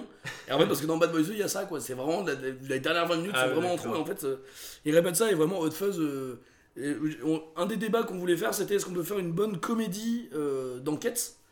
Et en fait, ça, c'est une excellente comédie d'enquête, donc c'est pour ça qu'on n'a pas fait le débat parce que Hot Fuzz répondait à ça. C'est génial parce que tout le film, tu crois qu'il n'y a pas d'enquête, et en fait, il y a vraiment une enquête, il y a vrai- un vrai truc qui se joue. Et euh, franchement, Hot Fuzz, allez-y, les yeux fermés. Ensuite, j'enchaînerai très vite avec. euh, oh, j'ai que trois films en fait. Euh, Memories of Murder, ça, c'est un de mes grands, grands coups de cœur. Je l'ai pas pris comme coup de cœur, mais. Dit. Netflix là, non? Non. Ah non, ok. Un pas de Making a Murderer, dont j'ai hésité à parler, Ah qui est une série sur. euh, sur un mec euh, accusé à tort, mais on sait pas trop. Non, Memories of Murder, c'est de 2003, c'est de Bong Joon-ho. C'est euh, un des films euh, co- sud-coréens qui a vraiment fait connaître le cinéma sud-coréen et qui. euh, bah, Bong Joon-ho, je crois que c'est le mec qui a fait Parasite. Ah ouais. Je suis pas sûr. Ok. Je dis une connerie. Je crois que j'ai dit une connerie. Bon, en tout cas, pareil. Ok, je dis une connerie. On en parlera un jour dans un euh, Clairement. Ce sera mon coup de cœur. Mais Memories of Murder, en tout cas, euh, c'est en fait un film sur une histoire vraie, sur des meurtres qui ont eu lieu euh, dans la, en Corée, euh, en gros pendant la séparation des deux Corées. Euh, et en fait, c'est euh, un film euh, sur euh, fond politique. En fait, ça parle de l'enquête Ouais. pour aussi parler de l'état de la Corée, des forces de police à cette époque-là et tout ça. Et en fait, c'est un inspecteur donc de campagne. Ça se passe dans la région de Hwasong, H-W-A-E-S-O-N-G. Et en fait, c'est génial parce que bon, c'est un des grands, grands classiques du cinéma de- d'enquête. Après, je sais que le cinéma coréen, beaucoup de gens connaissent, mais peu de gens regardent. Donc, Memories of Murder, si vous devez en voir un, mais moi je trouve devant Old Boy et tout ça qui est aussi très connu. Memories of Murder, allez-y les yeux fermés. C'est un super truc sur la politique de cette époque-là, mais vraiment en trame de fond, c'est pas du tout lourd. Et en fait, c'est vraiment le truc hyper cliché de le flic de campagne avec le flic de la ville qui arrive. Ouais. Et en fait, ce qui est ouf, c'est que c'est une histoire vraie. Et en fait, le criminel n'a jamais été arrêté. D'accord. Et donc en fait, euh, le, le, le, le, flic de campagne est, est vraiment pour un boulet, enfin tout le commissariat passe pour des boulets. Et en fait, dans la vraie histoire, j'ai vu ça après sur internet, les mecs étaient tellement désespérés, et l'état de la police était un peu catastrophique à l'époque, bah, parce qu'ils avaient pas beaucoup de moyens et tout, Ouais. qu'il y avait genre les chefs de la police qui ont été vus en train de faire des, des incantations chamaniques pour retrouver le coupable. Ah ouais. Alors ça paraît ridicule, mais en fait à l'époque c'était genre Ah ils ouais. que ça quoi. Putain, Et c'est hyper- en fait l'histoire autour de ça est très intéressante, et ce qui est ouf, Putain. et franchement, allez le voir, c'est un chef-d'œuvre. Pour moi, c'est vraiment des chefs-d'œuvre du cinéma. C'est un, pareil, un des meilleurs. euh, un des films préférés des 10-15 dernières années. La fourchette Non, franchement, non, génialissime. Moi, c'est un, un- je pense un, de mes- un de mes- vraiment un de mes, un de mes classiques euh, que, que j'ai que j'ai vu. Et juste un truc de ouf, c'est que le tueur de ces affaires-là a été arrêté il y a 6 mois, je crois. Ah ouais? Ah, ok. Et en fait, ils l'ont retrouvé grâce à des prélèvements ADN. Et en fait, le mec était déjà dans une prison euh, pour le meurtre d'une jeune fille et tout ça. Et en fait, euh, donc le tueur en série a été arrêté grâce à des preuves ADN dont on a eu la technologie que maintenant. Quoi. Et c'est assez ouf. Et en fait, le réalisateur disait que ce qui était assez perturbant en faisant le film, c'est de se dire que peut-être que le tueur allait, allait, au Ouais, cinéma, ouais. allait, allait aller au cinéma pour voir le film. Et c'est très bizarre en fait de faire un film sur une histoire vraie de meurtre qui a jamais été élucidée. Quoi. C'est clair. Et c'est assez ouf. Du coup, Memories of Murder fou. Et là, grosse dédicace à mon, à mon papounet, à mon père, Oh. euh, qui, euh, qui, qui m'a appelé aujourd'hui pour me dire qu'il écoutait nos podcasts. Donc ce sera, Oh, sera une dédicace en direct. Ça, ça fait plaisir. Je voudrais parler de La mémoire du tueur de 2003, qui est un film. euh, C'est juste la traduction. Belgique, du Pays-Bas. précédent. ah oui, c'est ça. Non, Murder, ça veut dire les mémoires de- du meurtre. Et là, c'est la mémoire du tueur. Ah, En fait, c'est une private joke avec mon père qui vous expliquera. Voilà. Non, j'ai- il vous enverra tous un mail. De toute façon, c'est le seul- de toute façon, je crois que c'est le seul qui écoute, donc euh, au pire, il se l'expliquera lui-même. En fait, La mémoire du tueur, c'est le film qui, franchement, je crois que depuis que j'ai 8 ans, mais vraiment, je- non, peut-être 10 ans, de 2010 à, mais j'ai dû le voir à 16 ans, pendant 6 ans, mais vraiment, tous les jours, il m'en parlait. Il disait, oh, on se regarde un film, on se regarde La mémoire du tueur, tous les, tout le temps. Il m'a cassé les couilles avec. Mais pourquoi? Parce qu'il adorait ce film. Et je l'ai regardé de mon côté un jour en, signe de trahison ultime, tu vois, le deep, quoi. J'ai, tué le père, quoi, vraiment, en le regardant de mon côté. Et c'est vrai que c'est un très très bon film. Euh, depuis, il ne me parle plus. Donc j'aimerais qu'on fasse la paix, papa. J'en parle maintenant. Cette me- émission est très spéciale. On a appelé Guy, on lui a fait la surprise, on a appelé son père en direct. C'est beau ce que vous faites pour moi, j'aurais pu y aller. Non, non, mais en gros, euh, en fait, c'est donc c'est un film de Eric Van Looy, je sais pas comment on dit. C'est un film belge et, donc, et, et- et du Pays-Bas. Je sais pas comment on dit, Pays- euh, né- néerlandais, pardon. ouais, c'est ça. Et en fait, euh, l'histoire est assez originale. En fait, c'est des, des flics qui enquêtent sur un réseau pédophile Et en fait, euh, pendant un raid, il y a une femme qui prostitue son enfant qui meurt et tout ça. Et en fait, en parallèle, on suit l'histoire d'un tueur euh, à gages qui, euh, en fait, euh, va euh, être envoyé en mission par une organisation pour aller, euh, en fait, euh, tuer des gars pour effacer des traces. Et en fait, le mec se rend compte qu'il est en train d'effacer les traces du réseau pédophile. Et donc, il va rentrer dans un truc de dire, bah, j'ai beau être un salaud, euh, est-ce que je fais ça? Et en plus, il, est atteint il commence à être atteint d'Alzheimer. Donc, en fait, c'est la décrépitude d'un tueur, mais euh, c'est Ah ouais. assez froid, c'est très simple. En fait, c'est très bien parce que c'est typiquement le genre de film qui, s'il avait été fait par des, tu vois, à Hollywood même en France, ça serait très, euh, très grandiloquent. En fait, là, c'est vraiment très simple. C'est filmé, alors, c'est assez vieux quand je l'ai vu, mais c'est vraiment filmé de manière très simple et tout. Et en France, c'est génial. Et donc, papa, merci pour m'avoir fait découvrir ça, même si euh, tu as quand même bien saoulé avec, quoi. C'est beau. Voilà. Et maintenant, le prochain film, c'est Croix de Bois qui va voir sa fille faire la Première Guerre mondiale. Et il a retrouvé un nouveau cheval de, de Somme. Euh, voilà, dis-moi euh, ton film, Rémi. Euh, bah moi, je vais Cette émission est encore trop longue. Allez, on se dépêche, on se dépêche. Alors, Ouais, eh, Faites-moi une recommandation, les gars, la prochaine fois, quoi. Moi, je vais vous parler de Free Billboards, les panneaux de la vengeance en français. Ah non, mais alors, cette traduction, elle est folle. Vraiment, Three Non, Billboards, alors- les panneaux de la vengeance. En- euh, la version originale du titre, c'est Free Billboards, euh, deux points, Outside Ebbing, Missouri. En dehors de Ouais. la ville, quoi. Et la version française, c'est Free Billboards, deux points, les panneaux de la vengeance. Les panneaux... On dirait un film d'horreur nul. C'est vraiment des années 70, c'est les, Les panneaux, de la panneaux vengeance. Le retour des panneaux tueurs. Euh, donc, euh, film qui est sorti en 2017, donc euh, récent, avec de Martin McDonough, alors je connais pas ce réalisateur, avec Francis McDormand, alors je Ouais. pense que vous connaissez. Frances euh, McDormand, c'est l'actrice fétiche des frères Coen. Voilà, elle est incroyable. Je c'est une, de mes actrices préférées. Elle est incroyable. Burn After Reading, elle est géniale. Ah ouais, grave. Aussi avec Woody Harrelson, du coup, de, qui est Ah, aussi dans True Detective, yeah. que j'adore aussi, et Sam Rockwell. Mhm. Euh, et donc, euh, J'ai fait un, un de mec qui connaît, je sais pas du tout. C'est très désagréable. alors c'est l'histoire d'une mère qui perd sa fille, euh, qui a été violée et tuée, euh, et dont on n'arrive pas, enfin les flics euh, retrouvent pas du tout, enfin il y a rien qui avance dans l'affaire en fait, ça bouge pas. Mhm. Sept mois plus tard, du coup, elle décide de euh, louer trois panneaux qui sont en dehors de la ville, de la ville d'Ebbing, dans Missouri, pour écrire dessus. Alors, je sais plus exactement, j'ai pas noté les trois messages que c'est, mais en gros, Bougez, vous. euh, raped and, enfin, euh, and killed, enfin, elle, Ouais, elle a été tuée tuée. et violée. Ensuite, le deuxième panneau, c'est quelque chose comme euh, still not under arrest, enfin, still no Ouais. arrest, enfin, perso- Ouais. toujours personne d'arrêté. quoi. Et le dernier panneau, c'est comment ça se fait, euh, chef, euh, et c'est le nom du, Machin. du, du- de- du mec de la Michel. Crapougnac, le Exactement, fameux. c'est ça. Euh, elle va, en gros, elle va chercher à faire du bruit, à, à faire le plus de bruit possible autour de l'affaire, à remuer la ville pour pouvoir vraiment pour faire bouger les choses en fait. Ouais. Euh, et c'est un film sur. euh, Et en fait, c'est le chef de la police qui est le tueur. Je l'ai pas vu. Hein. non, alors je- Ah, mais faut pas Je l'ai spoiler. tenté. Je l'ai pas, vu, donc moi je le tente. Et puis, si, allez le voir, dites-moi si c'est ça et si je suis un génie. Euh, donc c'est c'est un film qui parle beaucoup de, de la vengeance aussi euh, parce que la, la mère donc va aller de plus en plus loin pour faire résoudre l'affaire peut-être trop loin Mhm. c'est un film qui parle de ça qui parle de euh, faire sa propre justice ou enfin, jusqu'où on Mm. peut aller euh, quand, quand la justice travaille enfin quand la police fait rien pour Ouais. euh, résoudre l'affaire il y a un parcours d'acteur qui est génial pour euh, Sam Rockwell qui joue un flic au départ qui est vraiment genre euh, une espèce de, de policier genre euh, un, un mec euh, qui est raciste un but de son autorité euh, Ouais. violent et tout qui est dégueulasse et qui au fur et à mesure du film enfin j'en dis pas je veux pas dire vraiment euh, que enfin il va devenir mieux que ça mais je veux dire- parce que de toute façon je crois que c'est c'est compliqué de faire pire À mais la fin, il a un prix Nobel de la paix. mais Il ouvre une école pour tout. non, par contre, il a- le- l'acteur euh, Sam Rockwell, il a eu un Oscar pour euh, le meilleur second rôle. Pour, D'accord, euh, ok. pour son rôle, parce que, mais vraiment, enfin, c'est une, euh, c'est un des parcours d'acteurs comme j'en ai, comme on en voit peu, je trouve, dans les films Ok. récents. C'est génial euh, On au voit niveau de la l'évolution progression. personnage Ouais, tout c'est ouais. super la, la- la progression Ok. du Bah, personnage. J'avais très envie de le voir, moi je suis un peu ouais, passé à côté, c'est mais super. très, très- Fr- Francis McDormand aussi a eu le- l'Oscar de la meilleure actrice. Ah, aussi je me pour ce demandais, film. ouais, carrément. Euh, voilà, super BO aussi, euh, très euh, folk, country blues, euh, comme euh, ça marche hyper bien pour cette ambiance campagne américaine, hyper bien avec Très Missouri un- tout ça. très Missouri tout ça, avec un morceau de Towns Van Zandt aussi, Ah dont, oui, non, dont mais j'avais parlé dans, D'accord, donc dans, c'est un, ça que dans quoi. un épisode, euh, dans l'épisode sur le Far West, on s'en souvient tous. Carrément, oui. voilà, c'est ça. Voilà, ben, je, vous le, je vous le recommande chaudement, euh, très très chouette film. Ok.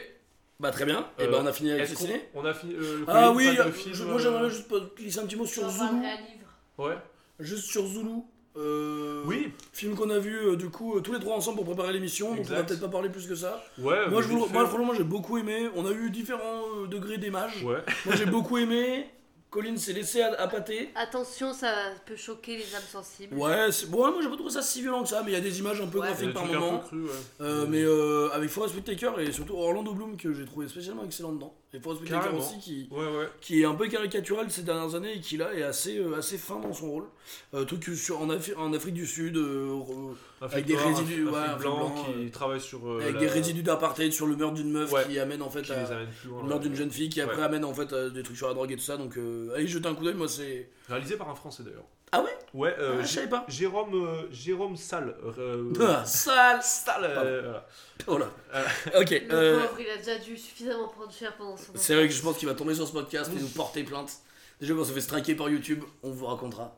On est un peu trop juste dans nos. On va rencontrer dans la FAQ. Non, franchement, on a deux, on- franchement, on a deux vues sur YouTube, on s'est fait striker. Ces bâtards, moi je le dis, ces bâtards nous ont striké sur l'épisode 1 et sur l'épisode 8 pour les karaokés qu'on a fait, quoi, sans Ouais, déconner. C'est incroyable. On est trop juste. Ils ont cru que c'était les musiques originales qu'on a passées. Je pense que c'est moi qui fais les chœurs de Brooklyn. C'est. Des chœurs- les chœurs d'Harlem, je pense qu'ils se sont Des dit, ok, c'est les- c'est un enfant d'Harlem qui a porté Brooklyn, c'est ma le- voix.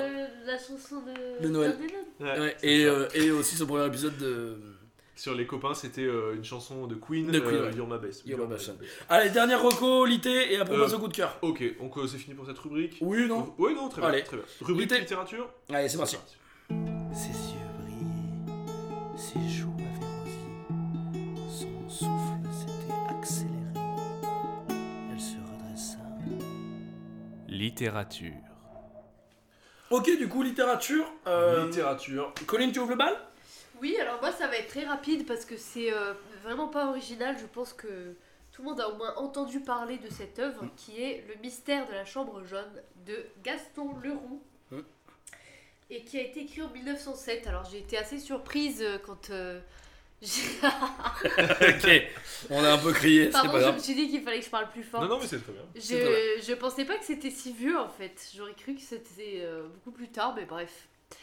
Et euh, en fait, pourquoi je voulais en parler, c'est tout simplement que je trouve le postulat de base de l'intrigue euh, vraiment euh, original. Et quand. euh, Juste me permettre, c'est l'inspecteur Rouletabille aussi, dont on a pas mal entendu parler, juste parce Oui. que tu l'as pas dit. Ah oui. Euh, c'est aussi ça qui fait que c'est assez connu. euh, le fameux. Rouletabille. Euh. Et contrairement à, à Roule Boulard, qui est son grand frère, voilà, Bobby Boulard. J'adore l'humour, je vais quitter le podcast, voilà, Ouais. adieu, adieu la commu, adieu la commu. Finissez sans moi, vas-y. On vous expliquera comment il finit dans les trucs. Au chômage. La FAQ Triste. va devenir une, une blague récurrente, je sais. Je Ouais, sens ça. ouais, on a- Vous, vous savez que je l'ai déjà dit dans un podcast, c'est un rêve. hein. Moi, c'est un rêve de faire une FAQ face cam. Ouais. De dire qu'il y a des gens qui veulent savoir ma vie, je trouve ça incroyable. Je suis hyper mégalomaniaque. Colin, fini. Et donc, euh, je voulais vous, raconter euh, une histoire personnelle qui est que quand euh, j'ai. J'ai vu, parce qu'en fait, moi j'ai pas lu le livre, j'ai découvert, euh, donc c'est pour ça que je Eh bah, dans quelques la- infos en littérature, rubrique. Allez, ça J'ai découvert par le film, en fait, le film qui a été euh, réalisé par Bruno Podalides et qui est sorti en 2003. Et, Attends, euh, Bruno Podalides, c'est le frère de Podalides? Oui, et Ah. L'autre Podalides Denis joue dedans. Denis, ouais, il fait Rouletabille. Je savais Voilà. pas qu'il a. Denis, euh, un poteau, hein, bon, un ami du théâtre, quoi.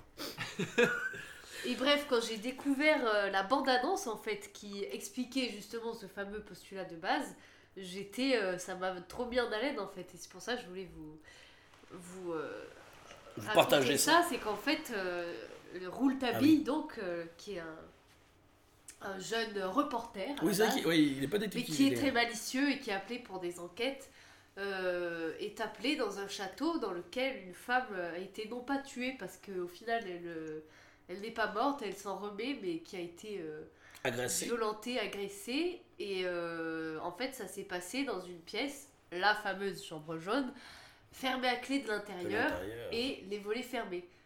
Et tu te dis comment ils vont réussir à, Ah Et toute enquête sur- porte sur euh, à, comment. euh, à se démerder de ça. Enfin, je veux dire, c'est pas possible, il y a une trappe.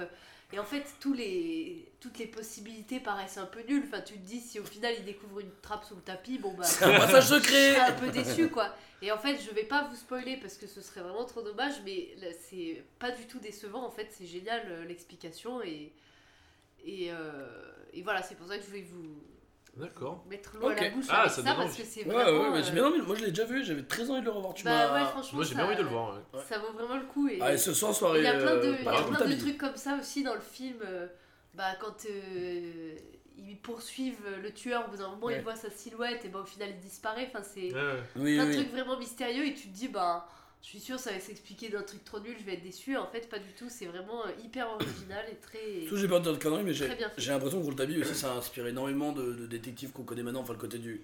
Le côté aussi reporter, enquêteur, ça fait très Tintin. euh, ouais. côté ouais. hyper malicieux aussi, qui, qui se démerde aussi beaucoup par la parole, par la tchatch et tout. euh. Puis le côté où on voit le, le tueur, on le court après, il disparaît, il, il s'évanouit dans la nature. Ouais, moi j'avais bien kiffé aussi. Moi en littérature, euh, je clôturais du coup ces recommandations par Henning Mankell, alors pareil, qui est un ponte du polar. Mais moi, si vous voulez vous en parler, donc 1948, euh, né en 1948, mort en, mort en 2015, il, il était suédois. Enfin, j'imagine qu'il l'est toujours, je sais pas. Euh, donc il est suédois, et en fait, lui, il a écrit plein de romans, il, a, il a écrit différents romans, mais il est très connu pour sa série de polar, avec le avec le l'inspecteur Kurt Wallander. Donc c'est un... Ce qui, en fait, ce qui est très original, c'est que ça se passe dans un village, dans le village d'Ikstad, d'Ikstad, Ikstad, je sais pas, en Suède, vers Malmö. Euh, donc euh, donc c'est pas pas un village mais c'est une petite ville quoi et en fait euh, c'est vraiment un peu lui alors je sais pas si c'est lui mais toute l'image en fait qu'on a maintenant c'est du flic désabusé barbe de trois jours petit bide la quarantaine bien tassée tu vois et qui est pas du tout un flic de film d'action tu vois Oui. vraiment le le- l'inverse de, de, de Die Hard quoi tu vois Le vraiment anti-héros. Ouais, non, vraiment le anti-héros, le mec normal, quoi. Et en fait, euh, il a vraiment mis ça en, en place. Et donc, du coup, c'est marrant parce que quand tu lis son personnage, tu- d'un d'un côté, tu le connais, parce qu'il a été vachement repris. Et d'un autre, en fait, c'est très original parce qu'en fait, c'est ultra réaliste. Je sais pas à quel point, mais euh, la moitié du livre, c'est juste qu'il fait des rapports de police, il attend des. Il va faire des interviews auprès de la presse dans le commissariat. Enfin, t'as un truc très procédurier. Où vraiment ça se passe heure par heure, quoi. Et vraiment, t'as un espèce Ouais. d'ennui total et qui répond aussi à la, à la situation de la Suède. Le premier euh, tome, euh, en fait, il y a un ordre chronologique qui est différent de, de l'ordre de parution, donc moi je les ai lus dans l'ordre de parution. Le premier, c'est Meurtrier sans visage, et c'est un truc sur euh, la montée de la xénophobie en Suède, donc qui, ça se passe dans les années 80, c'est écrit, ça se passe dans les années 80-90. Et donc, du coup, en fait, c'est. je crois que le premier, c'est 91, le premier. Et en fait, c'est bah, l'arrivée un peu de, de l'immigration en Suède, euh, Il y a des camps de réfugiés euh, érythréens et tout ça. euh, et donc, du coup, ça parle de ça aussi. Et euh, c'est hyper intéressant parce que ça parle beaucoup de la situation politique de la Suède. Et, et c'est très original d'avoir cette vision-là d'un pays qui est pas si loin, mais en fait, tu vois que les conventions sociales sont pas du tout les mêmes, ce genre de choses. Et vraiment très très bien fait et très réaliste. Et franchement, je vous, si vous avez jamais mis la main dessus, allez-y, c'est génial. Et Nick Mankel a écrit pas que des polars et ses autres romans, dont les. Les... Bon, je vous en parle une autre fois. Ce serait une recommandation pour un autre thème. Euh, allez vous, vous faire voir. Euh, vite, vite, vite, vite, vite, oh, on n'a pas le temps là. Coup de cœur, coup de cœur, coup de cœur. Jingle. Les coups de cœur, jingle. Coup de cœur. Et on commence par le coup de cœur de. Rémi. Ok, c'est moi qui commence. Allez, c'est parti. Je dégaine le premier avec La Isla Minima La Isla Minima. d'Alberto Rodriguez de 2014 avec euh, Javier Gutiérrez et Raúl Arevalo, entre autres. Enfin, c'est les deux personnages principaux, deux policiers. Mhm. Euh, film qui a, qui a beaucoup fait parler de lui et qui a eu un sacré succès euh, critique, même au- enfin, auprès du public, mais critique notamment parce qu'il a eu 10 prix Goya. Les Goya, c'est la version Ouais. euh, espagnole des, Des- euh, des Césars. Césars, voilà, c'est ça, enfin, qu'on a en France. Euh, et donc là, euh, Chantal Goya? Oui, Exactement. fait, qui était une très grande réalisatrice euh, espagnole hein, qui a fait, euh, qui a fait des, des très beaux films. hein. des très beaux films. Je sais, il y a des trucs s'en vraiment souvient nuls, tous. genre Picasso, mon amour, c'est vraiment le truc, euh, le seul espagnol que je connais. Quoi. Raphaël Nadal, my love. Euh, donc là, on, on suit euh, donc l'enquête de deux policiers euh, qui viennent de Madrid pour enquêter euh, sur la disparition de deux jeunes filles en Andalousie. Euh, donc il y a un jeune policier, euh, enfin un qui est plus- un peu plus jeune que l'autre et qui est euh, le, en gros le policier progressiste démocrate, et l'autre qui est plus, euh, qui est un policier qui est, qui est là dans le milieu depuis longtemps et qui a un passé un peu trouble parce que ça se passe en 80, 5 ans après euh, la mort de Franco. Donc l'Espagne c'est une démocratie toute jeune en fait. Ouais. C'est une démocratie toute jeune, c'est encore en hyper, euh, ouais, c'est hyper marqué par, bah, par la guerre civile d'une part, mais surtout par, par le règne de Franco aussi. Ouais, ouais. Euh, et donc, euh, donc là, on est dans la, dans la, dans la, dans la campagne andalouse, euh, dans, les, dans les marais du Ma belle Andalouse, d'ailleurs. Kenji Girac a fait un morceau en hommage à la Isla Minima. Je, je sais pas si je- j'accepte ça. Tu valides cette blague Est-ce que- est-ce que- qu'on approuve Ok, il y a que les qui en chanson. Allez, on coupe au karaoké, c'est parti, quoi, Kenji Girac. Allez. Non mais ce, c'est, moi je crois que c'est un de mes films policiers vraiment préférés parce que au niveau de l'ambiance, c'est incroyable, c'est hyper prenant. Euh, au niveau des paysages, c'est. euh, en fait, il y a beaucoup de plans euh, aériens, je pense que c'est par hélicoptère ou par drone, je sais pas si ça se faisait trop. en- Non, je pense que c'est plutôt hélico. Ouais. Et euh, enfin, en tout cas, des plans euh, aériens qui sont hyper beaux de justement des, ma- des marées du Guadalquivir et qui sont. Au départ, je me souviens quand j'ai vu la première fois ces plans au cinéma, je savais pas si c'était euh, un environnement, enfin si c'était un décor ou si c'était, euh, je sais pas, un, un truc de vue de très près, genre euh, Mm. des molécules, hein, je sais pas, c'est hyper étrange. Enfin, ça fait des, ça fait des formes super bizarres quand tu vois l'eau qui se C'est tout déplace. filmé au microscope. d'ailleurs. Non, mais C'est super compliqué pour les accents. il y a vraiment des images hyper étranges parce que Ouais. ça, ça, ça part de marécages, t'as des marais, t'as des endroits hyper secs aussi. Ouais, le paysage est important aussi dans, C'est dans l'œuvre. incroyable. Il y a vraiment des, des trucs. euh, Enfin, ça crée des atmosphères super intéressantes, très, des trucs très. euh, je sais pas comment dire. Euh, sans que tout est en- enchevêtré. très. Ouais, charnel, euh, ouais, ouais. très. euh, très Eh euh, bien, non, non, non, mais ah, j'ai le mot, ça me, eh, ça me saoule. Très, vas-y, continue à parler, je vais retrouver, ça me saoule. euh, bref, en tout cas, euh, c'est très tout ça aussi. Organique Pardon, j'ai crié, excusez-moi, j'ai fait saturé. Organique. très Ouais, il y a un côté très organique, Merci. carrément. Voilà, c'est Voilà. tout. Merci de l'avoir hyper- Je suis hyper déçu. Je suis hyper déçu. Et oui, c'était une bonne réponse. yes, un bon point. Euh, et donc, euh, donc voilà, l'ambiance est très prenante. Euh, Il y a la chaleur aussi qui joue un rôle très fort aussi au niveau de, de- de l'ambiance. Il y y a des moments où les personnages, ont- on a, on a l'impression qu'ils ont des, il y a des espèces d'hallucinations qui viennent un peu à la Lynch ou à la Kubrick. Mhm. Des trucs où d'un coup ils se mettent à, un peu à, à regarder, à phaser un peu sur un. Putain, ça devient hyper intello. Non, mais je sais pas, sur un, sur un, un animal ou enfin t'as des plans. Ouais, où t'as des plans où d'un côté ça paraît concret, en même temps ça part dans des trucs avec la lumière et tout très. C'est marrant, j'en avais entendu parler de l'Isla Minima quand euh, je m'étais renseigné justement sur Memories of Murder. Ouais. Et euh, c'est un truc, euh, bah aussi quand on a, j'avais lu des analyses du film Une pluie, une pluie sans fin là, qu'on a vu ensemble, Oui. dont on parlera pas parce qu'on n'a pas aimé, Film, qu'on a rien compris. film coréen. ouais. Ouais, que j'ai rien non, chinois, chinois, pardon. Et que j'ai compris. C'est marrant comment il y a plein de, de, de, de films comme ça, d'enquête euh, criminelle, enfin de films de, de crime, Ouais. et avec des, des flics où, euh, où tu retrouves les mêmes trucs. Genre par exemple, là, moi ça me fait vraiment penser à Memories of Murder. Ah le climat politique, le climat, euh, le climat météorologique, où pareil, Ouais. tu vois, t'as beaucoup de pluie, t'as de la boue, tu as des paysages très différents. Ouais. Enfin, t'as- ça se passe beaucoup en forêt, là pareil, tu vois, t'as as tout le, la chaleur et ça, ça fait aussi beaucoup penser à Trou Détective. Donc le truc politique et le Ah bon. truc de duo de flics, euh, un avec vraiment des caractéristiques très différentes. Mmh, Le ouais. mec qui vient de la ville de, de la campagne, le jeune, le vieux, le mec de droite, le mec de gauche. Enfin, tu sais, t'as souvent ça aussi, euh, la minorité, le mec qui clair. minorité et, et le flic blanc. Enfin, tu sais, t'as as souvent ce genre de trucs dans les, dans les duos de flics. Euh. Et justement, j'en avais vu comme cité beaucoup avec euh, Memories of Murder, comme un peu les deux Mm. références du film. euh, pas à gros budget, mais euh, référence quoi, dans, dans le monde, de- enfin dans, dans l'univers du, du- de l'enquête. Ça a été très comparé à True Detective aussi, ouais. Ouais. Parce que je trouve qu'au niveau, au niveau de l'ambiance, moi j'ai vu que les, les premiers épisodes de True Detective, les deux ou trois premiers, je sais plus. C'est la même année. C'est la même année? Ah bah, 2014 eh bah, ça Ouais. Ouais, 2014. ouais. Et voilà, moi je trouve ça vraiment génial. euh, Au niveau de Non, la BO cool. aussi, t'as des, des nappes euh, sonores qui montent avec des bourdons de guitare qui viennent en crescendo dessus, qui disparaissent. C'est, c'est, ça met dans une tension qui est géniale, je trouve. Mm. Et euh, c'est aussi, il y a aussi la violence qui est vachement présente, mais elle est très froide, très crue parce que des fois, t'as des excès de violence des policiers, que ce soit Mm. le jeune, le plus jeune ou le plus vieux. En général, quand même plus le plus vieux parce qu'il a un passé très trouble et Ouais. en lien avec justement, enfin, je veux pas en dire plus, mais euh, Bah, bah, avec le passé de l'Espagne et Franco, euh, on imagine, ouais. voilà et donc euh, et donc voilà et euh, il y a des excès de violence comme ça qui viennent d'un coup pour pour obtenir plus d'informations d'une personne ou alors la violence qu'on voit sur les corps aussi Ouais. qui est hyper réaliste et vraiment très gênante enfin Ouais. enfin je veux dire glauque enfin il y a vraiment truc Ouais, très malsain. ouais. très malsain ouais ouais Ok. et euh, Bah, c'est chouette. Bah, moi, ça me. Tu m'as convaincu.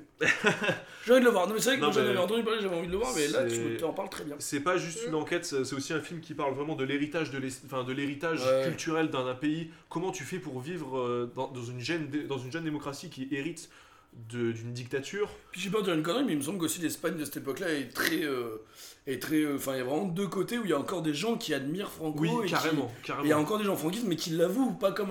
Ouais, pas du ouais, tout ouais. vu maintenant comme par exemple avec les pétinistes, tu vois, un truc que. Nous, on pourrait le, ra- tu vois, Ouais. on pourrait le raccrocher à ça, tu vois, les pétinistes. Pétiniste Bah, Ça se dit non? Péténiste. Je demande confirmation. J'appelle euh, notre. Arbitrage. je- J'appelle notre huissier. Ça me paraît trop bizarre. Bah, les pétainistes alors, enfin les gens qui, qui fient pétain, mais tu vois, ou, ou très vite, ou en tout cas maintenant, tu vois, vraiment c'est c'est des salauds, Et je crois qu'à cette époque-là, justement, t'as encore ce truc-là Ouais. où t'as plein de gens qui ont encore les portraits de Franco à la maison. Ah qui- ouais, mais carrément. Ils, Mais- se heurtent, ils se heurtent justement à ça, les deux. Je sais pas, policiers. c'était pas ton père qui nous parlait de ça Parce que tu as Euh, des, des origines ah espagnoles. Ah bah, Il me semble que ton père ouais. nous en avait parlé justement un peu de ce truc-là aussi Euh, ouais. compliqué par rapport à Franco. Bah, avec, euh, Oui, parce que moi, du côté, du côté Parce que de grands-parents étaient des nazis, j'ai c'est ça de la-. C'est horrible, tu sais. Non, mais j'ai de la, j'ai de la famille Ouais. andalouse, justement, euh, du côté de mon. Enfin, mais du coup, mes, euh. arrière-grands-parents Est-ce qu'elle est étaient, jalouse? étaient andalous. Et sont partis justement de l'Andalousie Ouais. parce que, enfin, trop pauvres, il n'y avait Ouais. pas de travail. Enfin, à part, tu vois, travailler dans les Franco champs. était mort, il n'y a plus d'intérêt. Non, mais, euh, mais oui, mon, mon père m'en avait- parlait Ouais. aussi que. Non, Au niveau du climat social, vivre euh, sous une bah, dictature, c'est euh, C'est pas sympa c'est pas, Ah ça- non c'est pas c'est pas le fun tous les jours. Non mais euh, Ok, ok, bah en écoute. tout cas oui voilà sur, Merci euh, pour ces infos sur la dictature. J'en avais besoin, moi j'avais je vous, le de- recommande, je vous le recommande vraiment par rapport à une ça. dictature? Ah non, Tentez l'expérience. Sauf aussi que ça parle beaucoup de la campagne, du milieu rural, de l'ennui, du désœuvrement, de l'envie de partir de là. euh, de, de plein de choses. euh. Non mais je balance un peu tout ce que j'ai parce que non vraiment, enfin, je Ouais. sais qu'on a plus beaucoup de temps. Non, mais- vas-y, ouais, non, et qui est très imprévisible aussi au niveau de sa mise en scène, dans la réalisation. Juste au niveau de la façon de filmer des plans et de mettre en tension le spectateur, moi ça m'amène jamais. Enfin, comment dire C'est pas le truc dont on a l'habitude très hollywoodien de monter de tension, monter de tension, Ouais. bam Ouais. Euh, Truc flippant et du coup il y a un événement dramatique qui arrive. relâche un peu, ouais. Des fois t'as des trucs dramatiques qui arrivent dans des moments Oui, tu t'y attends pas du tout. Au vraiment- contraire, tu t'attends un truc de ouf et en fait, euh, ça Et, retombe. ouais, et aussi, et du coup, hyper intelligent là-dedans. Franc, regarde- alors moi je vais regarder l'Islam Minima en échange, je regarde Memories of Murder. c'est ça, non, mais c'est vraiment pareil, Ouais. c'est pareil, des fois t'as des moments de gag.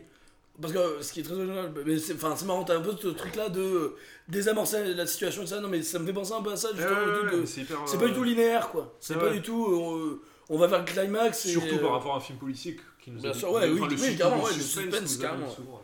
Non, mais euh, très intéressant, moi j'irai Voilà, voir, Colin. je vous recommande. Alors juste Pas le, convaincu le fin mot de l'histoire, c'est que l'arbitre Google me dit qu'on dit les deux. Eh ben voilà, ça t'apprendra. Péténiste. C'est une belle Moi, histoire moi, je, final. moi, je veux quand même beaucoup pétiniste sur ta page de Wikipédia. Non, mais- ben j'ai tapé les deux Ouais, justement, ouais, et il y a ouais, et Je demande la réconciliation des deux parties. Allez, on se serre la main. Allez, super. Allez, fais-nous ta reco. Allez, coup de cœur de Colline. Alors moi c'est pas une reco, c'est un coup de cœur. Pardon.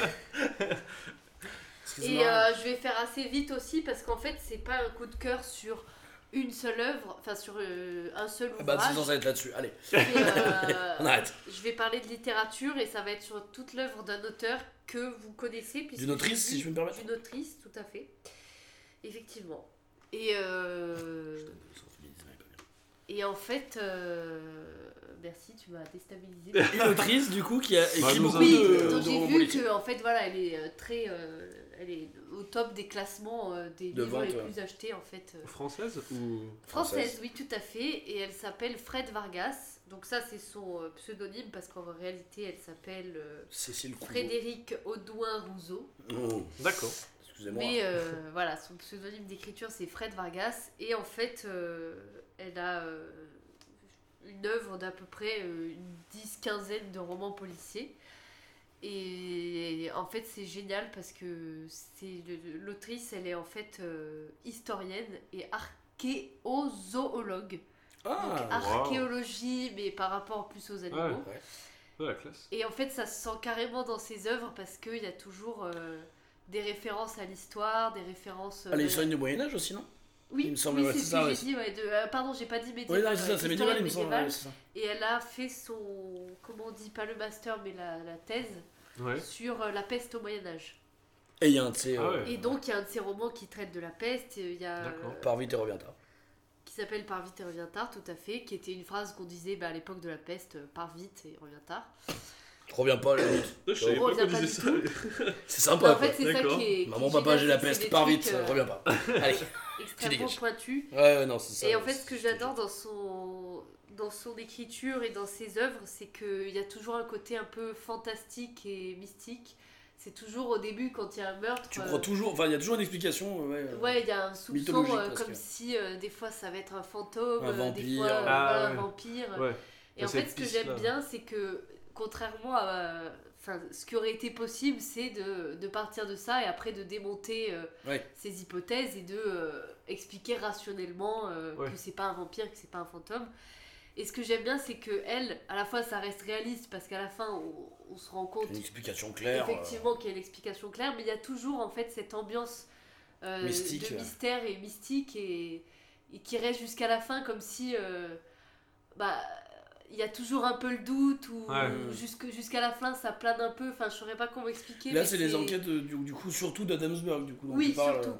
Bah aussi, il y a un Oui, truc où deux- Adamsburg, c'est un personnage aussi qui a envie d'y croire à ces choses-là. voilà c'est Même s'il c'est y que croit pas intellectuellement, début, émotionnellement, tout le monde il aime bien ce côté-là. Donc du coup, lui, il, il va un peu creuser ça, là-dedans c'est pour, le personnage presque pour s'amuser, euh, mais du coup, euh, on sait pas peut-être c'est un fantôme Ouais, il ouais, va chercher dans cette piste et en fait très flegmatique. Euh, euh. la, conclusion, c'est c'est presque toujours comme si ça mêlait l'hypothèse de base et la réalité. C'est pas un fantôme, Oui. mais c'est un mec qui. euh, Oui, ouais. Enfin, je, je dis Non, mais par exemple, oui, comme de dire, par exemple, tu vois, ce serait, euh, euh, bah tiens, c'est un dragon, mais en fait, à la fin, c'est euh, un homme qui a tué, mais du coup, il est, ou par exemple, on va dire, c'est un ogre, mais en fait, il utilise les mêmes manières de tuer qu'un- que l'ogre, tu vois, donc c'est quelqu'un qui va enlever des petites filles, tu vois, enfin, tu vois, c'est un truc comme ça. Un homme qui utilise les mêmes manières que tu es de Voilà, voilà ça. Donc, Ouais, du coup, tu vois, donc, du coup, en fait, fait, ça se la recroise à cet réalité va endroit-là, se quoi. mélanger. euh, D'accord, ok. C'est pas un hasard en fait que qu'il y ait cette ambiance mystique et, et ces choses euh, fantastiques. Mm. C'est vraiment euh, jusqu'à la fin, c'est tenu en fait, et c'est ça qui est génial. Ouais, dans- ouais. Oui, puis oui, il n'y a pas le côté de ah là, c'était des conneries, finalement, il y a un vrai voilà, truc réaliste, vous êtes pas, des cons, On déconstruit tout Bien sûr, pour ouais. dire bah en fait euh, c'est juste un serial killer qui par Oui, hasard tué carrément, comme ouais. ça. Ouais. Non, ouais, c'est.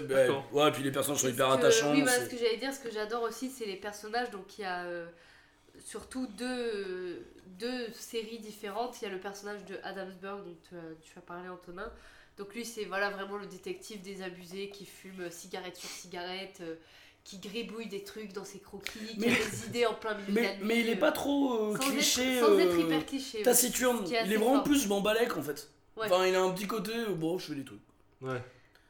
Et euh, Il aime bien faire chier les gens en ayant des intuitions.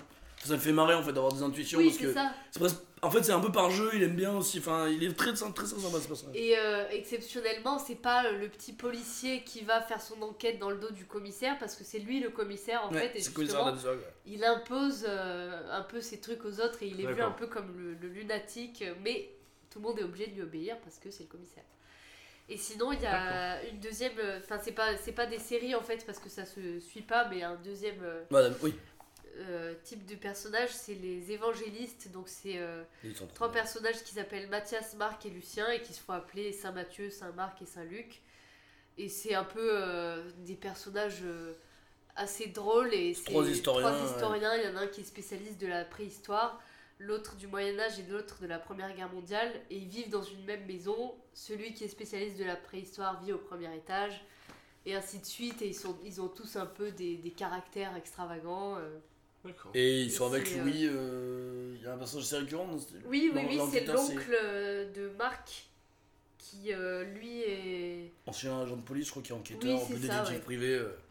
Non, vraiment, Et euh, là, c'est pareil, vraiment Vargas, si vous avez l'intérêt, jamais lu, allez-y. les, les personnages qui sont euh, drôles et touchants à la fois. Ouais, enfin, ouais. c'est- Vargas, si vous avez jamais lu, c'est allez-y, plus euh, qu'une simple enquête, quoi. Puis ça C'est se lit très facilement. Moi, je Ah lis, oui, je, lis très très peu. Je m'en suis enfilé, euh, je crois, Ah, 9 en c'est- 6 mois, tu vois, alors que je lis un livre par an, quoi. C'est Ouais. Ah, vraiment, c'est très catchy et, et pourtant c'est très intelligent. Ça, c'est ça qui est très agréable. C'est pas pour, roman euh, de gare à la con, quoi. C'est vraiment très très bien. D'accord. Euh, on va vite euh, finir avec mon coup de cœur, pardon, je suis désolé, je te coupe un peu. Ça, Non, non, Bah, euh, merci, quoi. Écoutez, moi je vais faire rapidement. Wind River, voilà, bon bah, c'est- c'est- je suis. Sensibilité, euh, Émotion, émotion. nuance. J'ai envie, de dire- j'ai envie de dire puissance aussi. non, pas du tout, je vous fais très vite. Wind River, c'est un film de Taylor Sheridan de 2017 avec Jeremy Renner. Je vous fais le résumé, après je vous dis pourquoi j'aime j'aime autant. Donc, déjà, Jeremy Renner, c'est un, c'est un acteur que j'aime bien. Vous l'avez vu dans Hawkeye, dans Avengers, mais il est bien mieux là-dedans. C'est pas dans le Wyoming. Euh, c'est euh, donc Jeremy Renner, il joue un mec qui est dans l'United States Fish and Wildlife Service, donc en gros euh, une espèce de garde forestier quoi. Ah oui. Et en fait, euh, lui, pendant une de ses patrouilles, il trouve le corps d'une jeune indienne de la réserve de Wind River. Son ex-femme était une indienne. euh, Enfin, ouais, son ex-femme est une indienne euh, qui vient de cette réserve-là. Donc les réserves aux États-unis, euh, voilà, vous vous renseignez, on en a un peu parlé beaucoup peu l'épisode. Far West. Et en fait, euh, avec le, donc il, découvre le corps de cette jeune fille et du coup il y a une agente du, du FBI qui arrive sur les lieux. Et en fait là, donc c'est un peu ce qu'on disait, l'espèce de duo, tu vois, de, euh, euh, en fait elle, elle arrive et elle connaît pas du tout ce monde-là. Et en fait c'est très intéressant parce que le monde des, Indiens en réserve, il est, il est hyper bien dépeint. Et c'est euh, pas du tout pour dire oh, c'est des bourrins ou alors oh, c'est des gens très sensibles et vous êtes des cons, c'est deux, cultures totalement différentes et elle arrive. Ce qui est bien fait, c'est qu'elle arrive pas en madame je sais tout, genre euh, ah, vous me devez tout, puis ah, finalement je vais utiliser vos services. Elle arrive et tout de suite elle se rend compte que bah elle a pas, enfin, elle connaît pas assez l'univers euh, qui, est autour de elle- d'elle pour, euh, pour tout faire. Donc elle, elle recrute le, le- mec là, le garde forestier, pour être en fait son pisteur, pour suivre des traces de pas et tout ça. D'accord. Et en fait, euh, c'est un film qui est très doux et en fait qui est vraiment sur la perte. Donc en fait, il y a tout un, un pan de l'histoire où euh, on comprend. Enfin voilà, lui aussi a une histoire un peu torturée et il a aussi perdu un être cher et tout ça. Et en fait, c'est, je trouve que c'est un film sur la perte, sur euh, la mort, sur euh, sur une espèce de quête de vengeance, mais pas du tout justement. C'est un film américain, mais c'est pas du tout euh, à l'américaine de je veux me venger pour euh, pour assouvir mes désirs. C'est juste en fait une espèce de quête de je me sens vide et il faut que je la remplisse. Et, euh, et en fait, ce mec il cherche pas la vengeance, mais elle lui tombe un peu dessus. Enfin, il y a un peu tout ce truc là quoi. Et c'est très très beau, et franchement, euh, j'aime beaucoup, c'est très simple. Ça sent bas. Enfin, c'est- je- moi, je, par exemple, typiquement, comme tu dis, la Islaminema, ça en a me parler, mais il n'y a pas de grandes idées de réalisation, il y a juste beaucoup d'humanité. Et je trouve ça aussi Ah parfois ouais, très agréable. Ah ouais, Pour moi, c'est pas un grand film en termes de, de, de, de jeu d'acteur, de réalisation de ça. Ouais. Mais pour moi, c'est un, un grand film humain, quoi. C'est vraiment un beau truc. Et il y a des scènes d'action qui marchent très bien, mais qui, enfin, pas des scènes d'action, mais il y a des scènes de tir et tout ça qui marchent très bien parce que c'est très sobre. Hmm. Et moi, ça m'a fait une, une- une su- une super ambiance. Franchement, essayez de le trouver. C'est moi, j'en ai pas du tout entendu parler. Tu vois, je suis passé totalement à côté. Je suis tombé dessus par hasard sur le canal parce que mon père me l'a recommandé d'ailleurs. Je t'aime. Et du coup, voilà. Donc, euh, franchement, non, non, euh, très beau film et je vous conseille de, de, de jeter un oeil. C'est très touchant. D'accord. Bah, J'ai la petite larme qui coule. Est-ce qu'on a fini les coups de cœur là? Ah, fini, coup de cœur, allez, vite, on passe au débat et puis on remballe. Là, j'ai pas que ça à foutre. C'est le moment du débat. Grand débat. Qu'est-ce que- Plus vous me faites perdre mon temps, moins je répondrai à vos Mais questions. enfin, écoutez, mais laissez-moi Vous parler. n'avez pas le monopole du cœur. Vous ne l'avez Vous êtes un matamor, vous êtes un tartarin, un bluffeur. C'est l'heure du débat.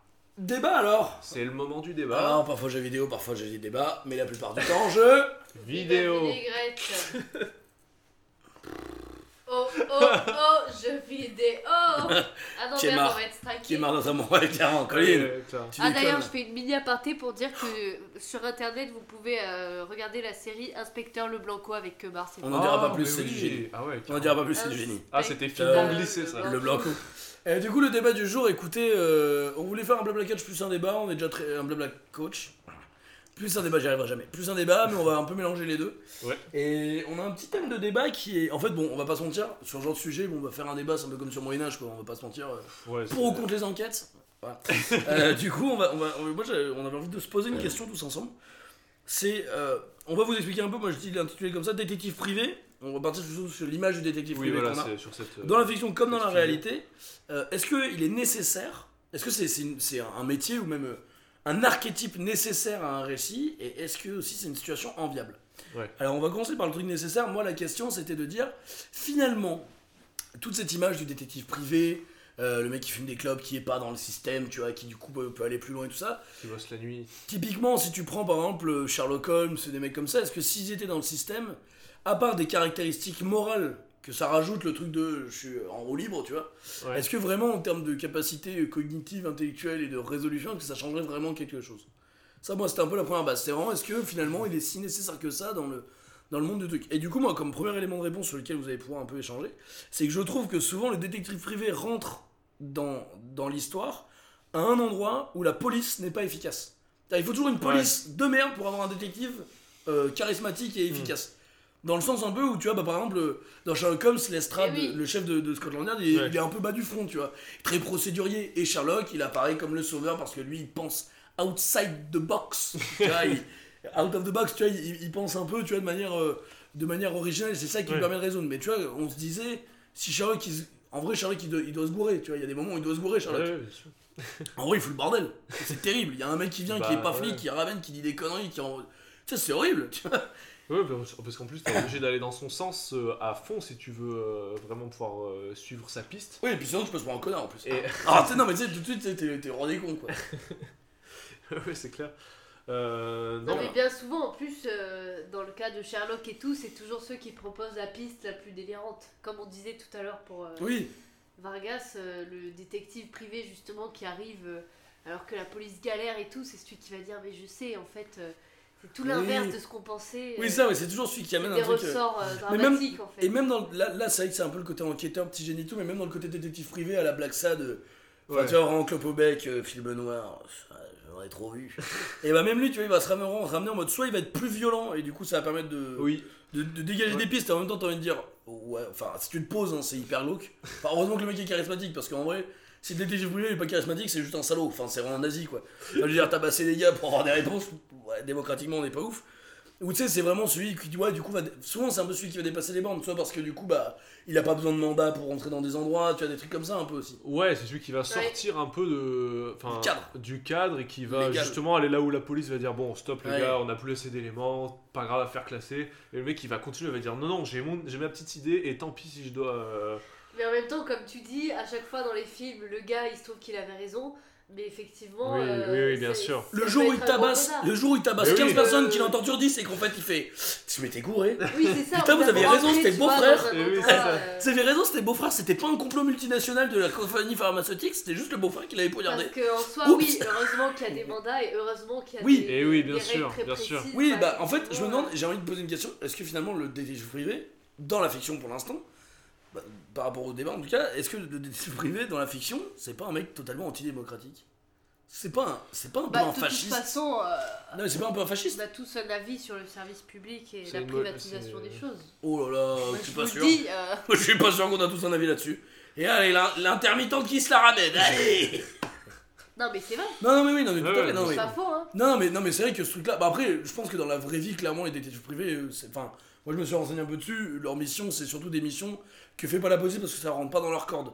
Souvent, Oui. c'est ce que je vous expliquais. C'est par Oui. exemple les missions des, des- des détectives privés. Souvent, c'est. euh, je lisais, bah, c'est soit euh, suivre des. de- des euh, f- euh, fournir des preuves d'adultère dans des cas de divorce, par exemple. Euh, ou alors aussi euh, retrouver des, des victimes euh, d'accidents ou des trucs comme ça pour euh, dédommager les, la famille. Ouais. Tu vois, c'est un vrai boulot d'investigation, de recherche Ah bah ouais. que la police n'a pas le temps de faire. Ouais. Donc des fois, c'est des compagnies d'assurance qui soit ont des détectives privés euh, parce que c'est dans leur agence, enfin qui ont des gens qui peuvent faire ce boulot-là, soit sinon ils engagent des, des détectives Mais privés. ça du coup c'est la plus grosse part de leur boulot? Donc, Ouais, je pense, ouais. donc c'est pas du tout ce qu'on s'imagine en fait. de En ce fait, qu'on il y a nous aussi, il y a raconte aussi de- des trucs commerciaux. Il y a par exemple, euh, euh, alors c'est pas de l'espionnage commercial, mais par exemple euh, euh, aussi faire des, des recherches sur une, sur une entreprise, voir si, euh, tu vois, euh, euh, les gens font bien leur travail, j'en sais rien, je dis des conneries, mais je crois qu'il y a 40% c'est du, c'est du particulier, en gros c'est du domestique, et 60% c'est du commercial, et euh, enfin, c'est par rapport à des entreprises. Mais du coup, quand s'il y a une affaire, si t'es détective privé et que tu veux t'intéresser à une affaire genre de meurtre, un truc T'as pas le énorme, droit. Je crois que t'as pas le droit. Je crois Oui, que t'as pas le droit. Je crois qu'en vrai, t'as pas le droit. Voilà. En France en tout cas, peut-être qu'aux États-Unis t'as le droit. Ouais. En France en tout cas, mais déjà en France, euh, par exemple, d'être détective privé, ça donne pas le port d'armes, tu vois, ça donne pas un permis de port d'armes. Ah oui, non, mais Bah, ça, Aux États-Unis, ce que je veux dire, c'est que Ça oui. calmons-nous. ce que je veux dire, c'est que euh, aux États-Unis, t'as le droit d'apporter une arme. Donc déjà, tu vois, c'est pas la même euh, approche du coup du truc. tu vois. Oui, oui, oui. Je pense que t'as des, t'as- je pense que t'as des, t'as des, des règles différentes. Oh non, putain, je m'en veux tellement. Il y a une série qui est géniale qui parle de ça. Ah putain, Bored to Death. Allez voir, Bored to Death, c'est génial. C'est une série avec euh, Jason Schwartzman, euh, qui est un- aussi un des acteurs fétiches de, de Wes Anderson. Euh, juste, c'est une série en fait sur un mec qui, est- qui est auteur de, de, de, de polar Ouais. et qui s'emmerde et qui décide de devenir euh, euh, détective privé sur Craigslist. Alors tu sais, c'est genre Pinterest, Le Bon Coin, tu vois. Ah, ouais, Il fait des annonces et il dit voilà. Et en fait, il résout des, des affaires, mais il est pas du tout habilité. C'est un mec qui fume de la bœuf. C'est un espèce de, de loser. Et en fait, il résout un peu des affaires au hasard. Et en fait, justement, il y a tout ce truc-là de dire bah, il y a un peu le mythe que lui, il écrit en tant qu'auteur du, du détective privé. Et en fait, la réalité de bah, il a pas le droit de faire les trois quarts des trucs qu'il fait. Et c'est pas du tout un héros. Enfin, c'est vraiment un nul, quoi. Et vraiment, Bored to Death, c'est génial. C'était la recommandation sauvage. clac, clac, clac, moi, ça fuse. Attention, moi, ma culture, elle, elle a pas besoin de cadre, mon pote. On fait pas des rubriques pour rien, merde. Ouais, Désolé. non mais voilà, moi je pense que je, je pense que t'as quand même ce truc là où par exemple tu vois, je trouve que Rorschach euh, de le personnage de Watchmen, Ouais, c'est une très bonne vision du détective privé dans toute sa classe et sa crasse. c'est vrai. En fait Rorschach c'est un personnage qui veut absolument chercher la vérité à tout prix. C'est d'ailleurs euh, ce qui l'amène à sa perte. Je vous dis pas laquelle mais à sa perte en général. Ouais. Et en fait c'est un personnage justement qui est aussi montré un peu comme un gros facho. En fait, alors je sais pas si si c'est voulu par euh, par les auteurs, mais Rorschach c'est un facho. C'est Ah, le mec qui tabasse. clairement, Ouais, ouais. Euh, il est, enfin voilà. Alors après, euh, tu peux dire oui, mais par rapport à la société dans laquelle il est, il a raison d'être comme ça, d'être comme ci, mais c'est un, un salaud Rorschach quoi. Et c'est un mec qui va absolument trouver la vérité. Donc pour ceux qui ont vu Watchmen, ça vous parle, pour les autres moins. Mais en plus, il y a vraiment ce look là du, pareil, le fedora, le, le blouson en cuir, le trench coat en cuir et tout. Lisez Watchmen. Lisez Watchmen. Et alors, putain, pareil, recommandation sauvage, mais que je vous ferai vraiment sur un autre truc. La série Watchmen d'HBO est génialissime. Ah, ok. Ah, une de mes meilleures séries des 10-15 dernières années. Le film aussi de. euh, Le film est pas mal, De Zack Snyder. Zack Snyder, ouais. Ouais. Ouais, une des, un des rares films de Zack Snyder qui est bien. Et bien, ouais. Mais euh, la BD est un peu mieux, mais, euh, mais ouais, non, mais ouais, le film est vraiment pas mal. BD. Non, mais en vrai, voilà, moi, le détective privé, c'est marrant parce que c'est un truc iconique, hyper archétypal, que moi j'adore, mais que j'aimerais voir dans un cadre. Ouais, vraiment où, où la morale du personnage est remise un peu en question Ouais, aussi, de dire bah, pourquoi il fait ça. Mm. Et, et tu vois, moi, c'est c'est un peu. Ça me fait penser à l'épisode sur le Far West de dire bah. t'as- C'est un peu, tu sais, c'est toujours le, le, le, le faux anti-héros, je trouve, le détective privé. C'est le mec, genre, qui est censé être sans morale, le mec qui va trop loin et tout, mais à la fin, Il tu le aura vois toujours hyper beau, tu vois. Il aura Il toujours il a raison. toujours raison, tu sais, Bah c'est oui, toujours- toujours ouais, je fais des trucs de salaud, mais au final, j'avais raison parce que c'était un truc qui me dépasse. Et, Ouais. et ce truc-là, tu vois, moi, ça me gêne un peu, mais un peu comme dans le western, ça, c'est que j'aimerais bien avoir vraiment le détective privé où c'était vraiment remis en question de. Un peu comme les trucs de super-héros, moi, c'est un peu ce que je reproche à- au Batman de Nolan, j'en parlais aussi. C'est Ouais. En fait, c'est hyper propre, quoi. Et vraiment de dire, bah, est-ce qu'on pourrait vraiment montrer des vrais salauds Ou alors des, vraiment des mecs qui se posent des questions sincères sur leur profession, sur ce qu'ils font, pourquoi ils le font tout ça, quoi. Et du coup, euh, petite question comme ça avant de finir et de passer au karaoké. Non, j'allais dire, ça pose, euh, comme on- tu t'as parlé tout à l'heure de Free Billboards et tout, de, Mm. de la euh, justice euh, Mm. fait maison, quoi. Ouais, Ouais, clairement, c'est ça, ouais, de que faire veux sa dire, en propre mode, Carrément, justice. ouais. Évidemment que quelqu'un qui a vécu, euh, enfin par exemple, dont Un un proche a traumatisme, été euh, ouais. assassiné, Ouais. il a envie justement que ça aille, euh, Ouais. carrément. que ouais. l'en- l'enquête avance vite, que euh, que voilà le coupable soit trouvé, peu importe les moyens, parce qu'il Ouais. est touché émotionnellement. Et justement, le principe de la justice euh, à distance et, euh, Et froide, oui, c'est justement froide, de pas mettre d'émotion de- dedans. voilà, quoi. Objectif. soit, euh, Ouais. objectif et qu'on fasse Neutre. les choses comme il faut. euh, Dans un ordre précis, ouais. sans, Oui, mais- sans les émotions. mais Et c'est- du coup, ça, le détective privé, c'est un peu Ouais. euh, Oui, le contre-pouvoir, quoi. qui peut voilà, permettre aux gens de, de faire leur justice. Mais un comme, peu, les, mais euh, comme Ouais, les ouais. justiciers, comme les super-héros, moi ce que je reproche un peu, mais en même temps que je, que je comprends parce que je le vis aussi, c'est qu'on le met toujours en avant. Enfin, tu vois, on est toujours convaincu finalement par ça. Tu vois, moi je vois un truc de, de, de, de super-héros, enfin de vigilante et tout, de justicier. Je finis toujours par être. euh, par me dire, ah bah heureusement qu'il était là, tu vois. Bah oui, Même ont même involontairement. raison, c'est ce que je disais Mais voilà, donc du coup, c'est ça que je disais, c'est que moi ça m'intéresserait vraiment de voir un truc Ouais, où c'est vraiment. Ouais. où t'as une vraie question profonde sur, bon bah finalement, Ouais, ouais, carrément. oui. Euh, Est-ce qu'il faut faire ça quoi? Enfin, tu vois, vraiment un vrai truc de dire, euh, bon, bah, euh, allez, comme tu dis, tu vois, de vraiment remettre en question la, la justice et tout ça, et de pas les montrer comme heureusement qu'ils étaient là, quoi. En même temps, est-ce que euh, la police et la justice est toujours. Ah non, mais bien sûr, oui, mais de Ce qui, poser. Moi, ce je qui, des fois est positif, c'est qu'on critique un certain euh, système qui des fois euh, préfère ne pas. protège les plus riches, protège voilà, les plus puissants et tout ça. Non, mais moi, ce, qui est- ce que je trouve intéressant, c'est de questionner ça. C'est pas forcément d'y apporter une réponse euh, claire, mais de le questionner. Ouais, ouais, Moi, bien pour sûr. finir ça sur une note un peu plus légère, j'aimerais bien en, en trois phrases, euh, trois éléments, allez, on va dire trois éléments chacun pour faire votre détective privé. Chacun trois éléments. Chacun- Alors, qui se complète, hein, ça peut se compléter. Colline, tu as le droit à 5 éléments parce que des, des détectives privés femmes, on en a pas assez. Et on t'auras le droit à ta version féminine du détective privé. C'est quoi Genre, je lui offre, tu sais. T'auras le droit. vu que t'es une- meuf, je t'autorise. Je suis désolé. Non, je suis désolé d'avoir dit ça. C'est juste que nous, on en a que 3 et toi, je te propose d'en avoir 5 parce que je pense qu'il faut plus de, de trucs pour créer une détective privée femme si jamais tu. Tu vois, pour voir euh, est-ce qu'il y a une différence, est-ce que. parce que c'est très peu représenté. euh, une détective privée femme, j'ai aucun. J'avoue, moi j'ai. Je n'ai aucun. C'est- quand même rare d'avoir Ouais. aucun exemple Ouais, ouais, ouais, de détective privé femme. c'est clair. Tu sais, souvent, je trouve les femmes dans ce genre de truc, c'est un peu la touche arme, c'est un peu la secrétaire ou alors la. euh, Ah, si, si, j'en ai un. Jessica Jones. J'en ai un. Ah, je- Ouais, Jessica Jones, c'est euh, c'est un super héros, une super héroïne qui était dans. Alias et euh, et euh, qui a une série Netflix et tout ça. J'ai un exemple. Ok, je connais pas. Et ce qui est marrant, ouais, enfin qui du coup est alcoolique, c'est marrant parce que ça des trucs qui ressemblent même. Forcément. et ouais, c'est vraiment le côté. Donc vas-y, dis-moi, euh, bah du coup trois chacun, voilà. Vu que j'ai trouvé Jessica Jones, t'en as que trois. quoi. Euh, bah, moi je commence. Vas-y. Euh, va faire un. Ah, on dit un chacun. Un chacun, vas-y. Très bien. Alors, une bouteille de bourbon. Il faut qu'il boive du scotch. du bonbon du scotch. Euh, moi, il clope. Il clope des indus, Ah. il clope des, des blondes, Des indus. et il clope dans des paquets souples. Hyper important, pas des paquets rigides. C'est quoi des paquets Tu sais, les paquets souples, c'est euh, t'as- c'est pas la boîte. Enfin, tu sais, c'est vraiment tu sais, c'est un paquet euh, en. Ah oui, souple et tu tapes C'est ce que je fume parce que j'ai un peu trop de classe. Tu sais, tu tapes en dessous, ça sort la clope et tout, tu sais, et puis il en D'accord. propose une, c'est avec un petit geste. Et, je me profite, et un zippo. Zippo, clope souple. Allumette à la limite, avec le nom du bar, du tueur, tu sais.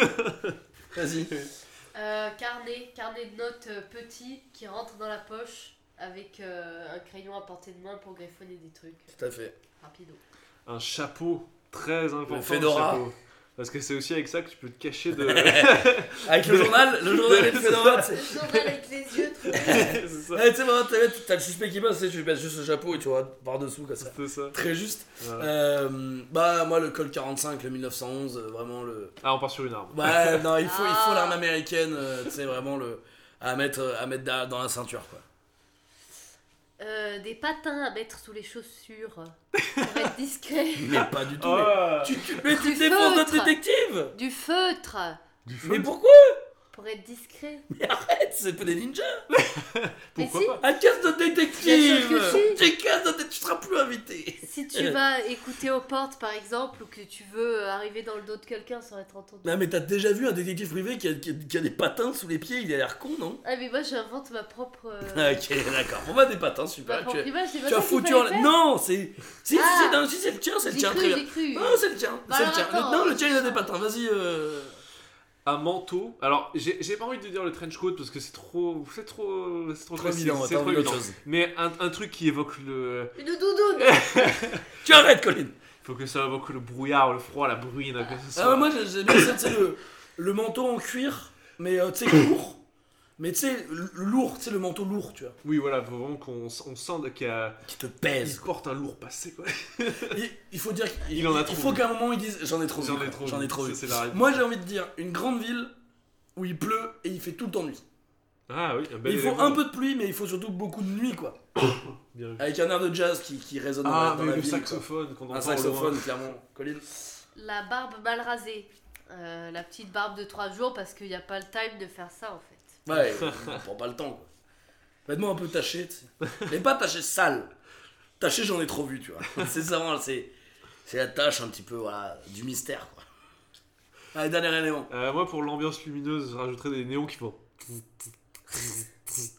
Ah, et moi j'avais plus le lampadaire avec une lumière euh, vraiment tu sais, orange jaune c'est qui c'est qui bave Ah dans ouais. la rue tu vois Moi, je vois le, le néon bleu, rose, violet. ouais t'es dans- mis, mis dans seau mis dans mis dans LA noir quoi Euh, mis, enfin, il y a un côté un peu euh, quartier où il y a de la prostitution aussi. Ouais, oui. À tout moment, ouais ouais ouais il y a des piqûres de, de par terre euh, Yeah. aussi. c'est ça il y a des seringues On est dans peu. Watchmen un peu.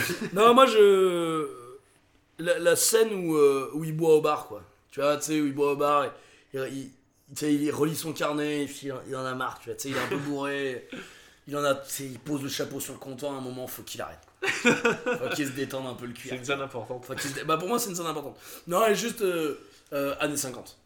Il faut Ah, que ce soit- c'est- ça pour moi c'est entre 45 et, et- et 55 max quoi. C'est du classique après. Ouais bah moi je suis sur du classique. Moi je suis sur euh, D'accord. bah, New York, du jazz, la nuit, la lune qui éclaire. Putain j'ai envie de pleurer.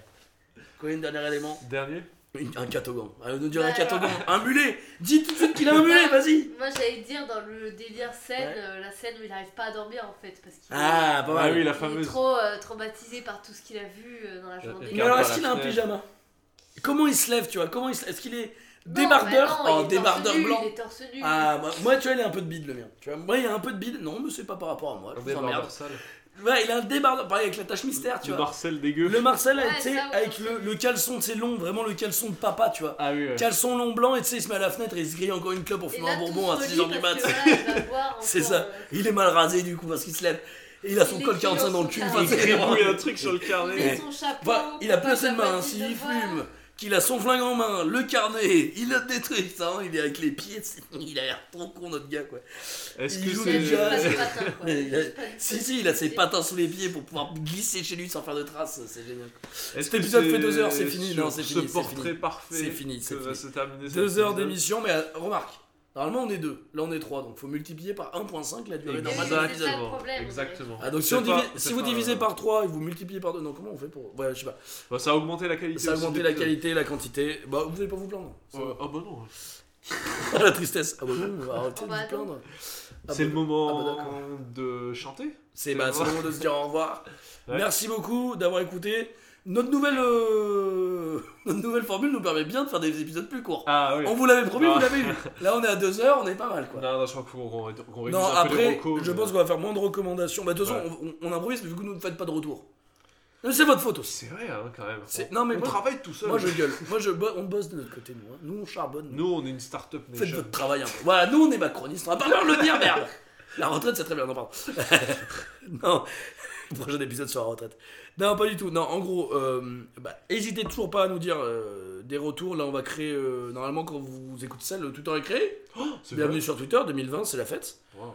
Euh, du coup, normalement, ça c'est fait. Donc, n'hésitez pas à nous contacter. N'hésitez pas à partager nos épisodes. Si celui-là vous a pas plu, vous en faites un autre. Vous avez l'adresse, N'hésitez pas adresse mail aussi. À si faire plein de en- commentaires gentils sur Colline, nous dire si vous voulez qu'elle revienne. Si vous dites non, euh, bah, on va pas être content. parce Enfin, que juste, euh, vous avez l'adresse mail aussi si vous voulez en- nous envoyer Tout à des fait. Re- Tu commentaires. peux la répéter Parce que blablacouch.podcast.gmail.com Gmail. Ah, ça, c'est Gmail. Gmail. C'est très. Vous, Voilà, on vous vous la trouvez- remercie. elle est écrite sur PodCloud et sur YouTube, je crois. Cherchez un peu, vous la Mais trouvez. vous, Ah, mais vous t'es fois, consultez quand même de temps en temps Oui, tous- moi, tous je, la, les moi, je jours. la regarde. Euh, tous les jours euh, et Au on a, moins tous les mois. on a que les on a que les bah vu, vu le nombre de gens qui nous parlent euh, vu qu'il y a que les impôts qui nous disent euh, il y a que YouTube qui nous disent qu'on leur donne de la, de la thune finalement. Donc on vous remercie énormément. Euh, nous on va essayer de faire moins de recos. Là c'était la première fois aussi qu'on tentait avec un feat avec Exactement. une guest. J'ai tout gâché, quoi, c'est ça? Euh, voilà. Ah, si vous vous plaignez c'est auprès d'elle. Euh, n'hésitez voilà. pas. Et puis bah maintenant on passe au karaoké. Le Voilà. plus grand des détectives Louis c'est lui. Sherlock Holmes le voici. C'est parti. Prenez soin de vous. Sherlock Yep, le voici. Je suis here we là. go. Are you ready Remy? Yes, I am. Are you ready, Colin? Middle. But okay. Let's investigate, my friends.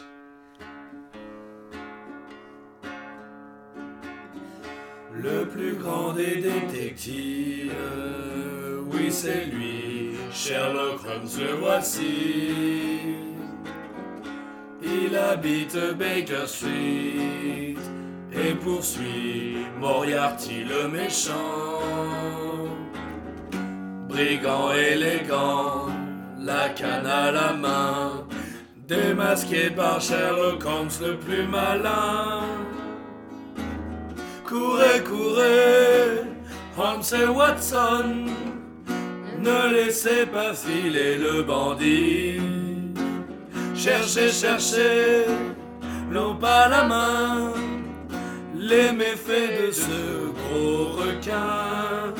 Et vos soucis seront bientôt finis. Courez, courez, Holmes et Watson, ne laissez pas filer le bandit. Le bandit court, cherchez, cherchez, loupe à la main, les méfaits de ce gros requin. Et vos soucis seront bientôt finis.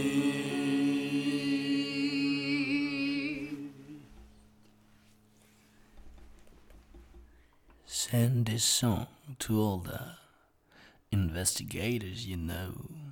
It was BlaBlaCar.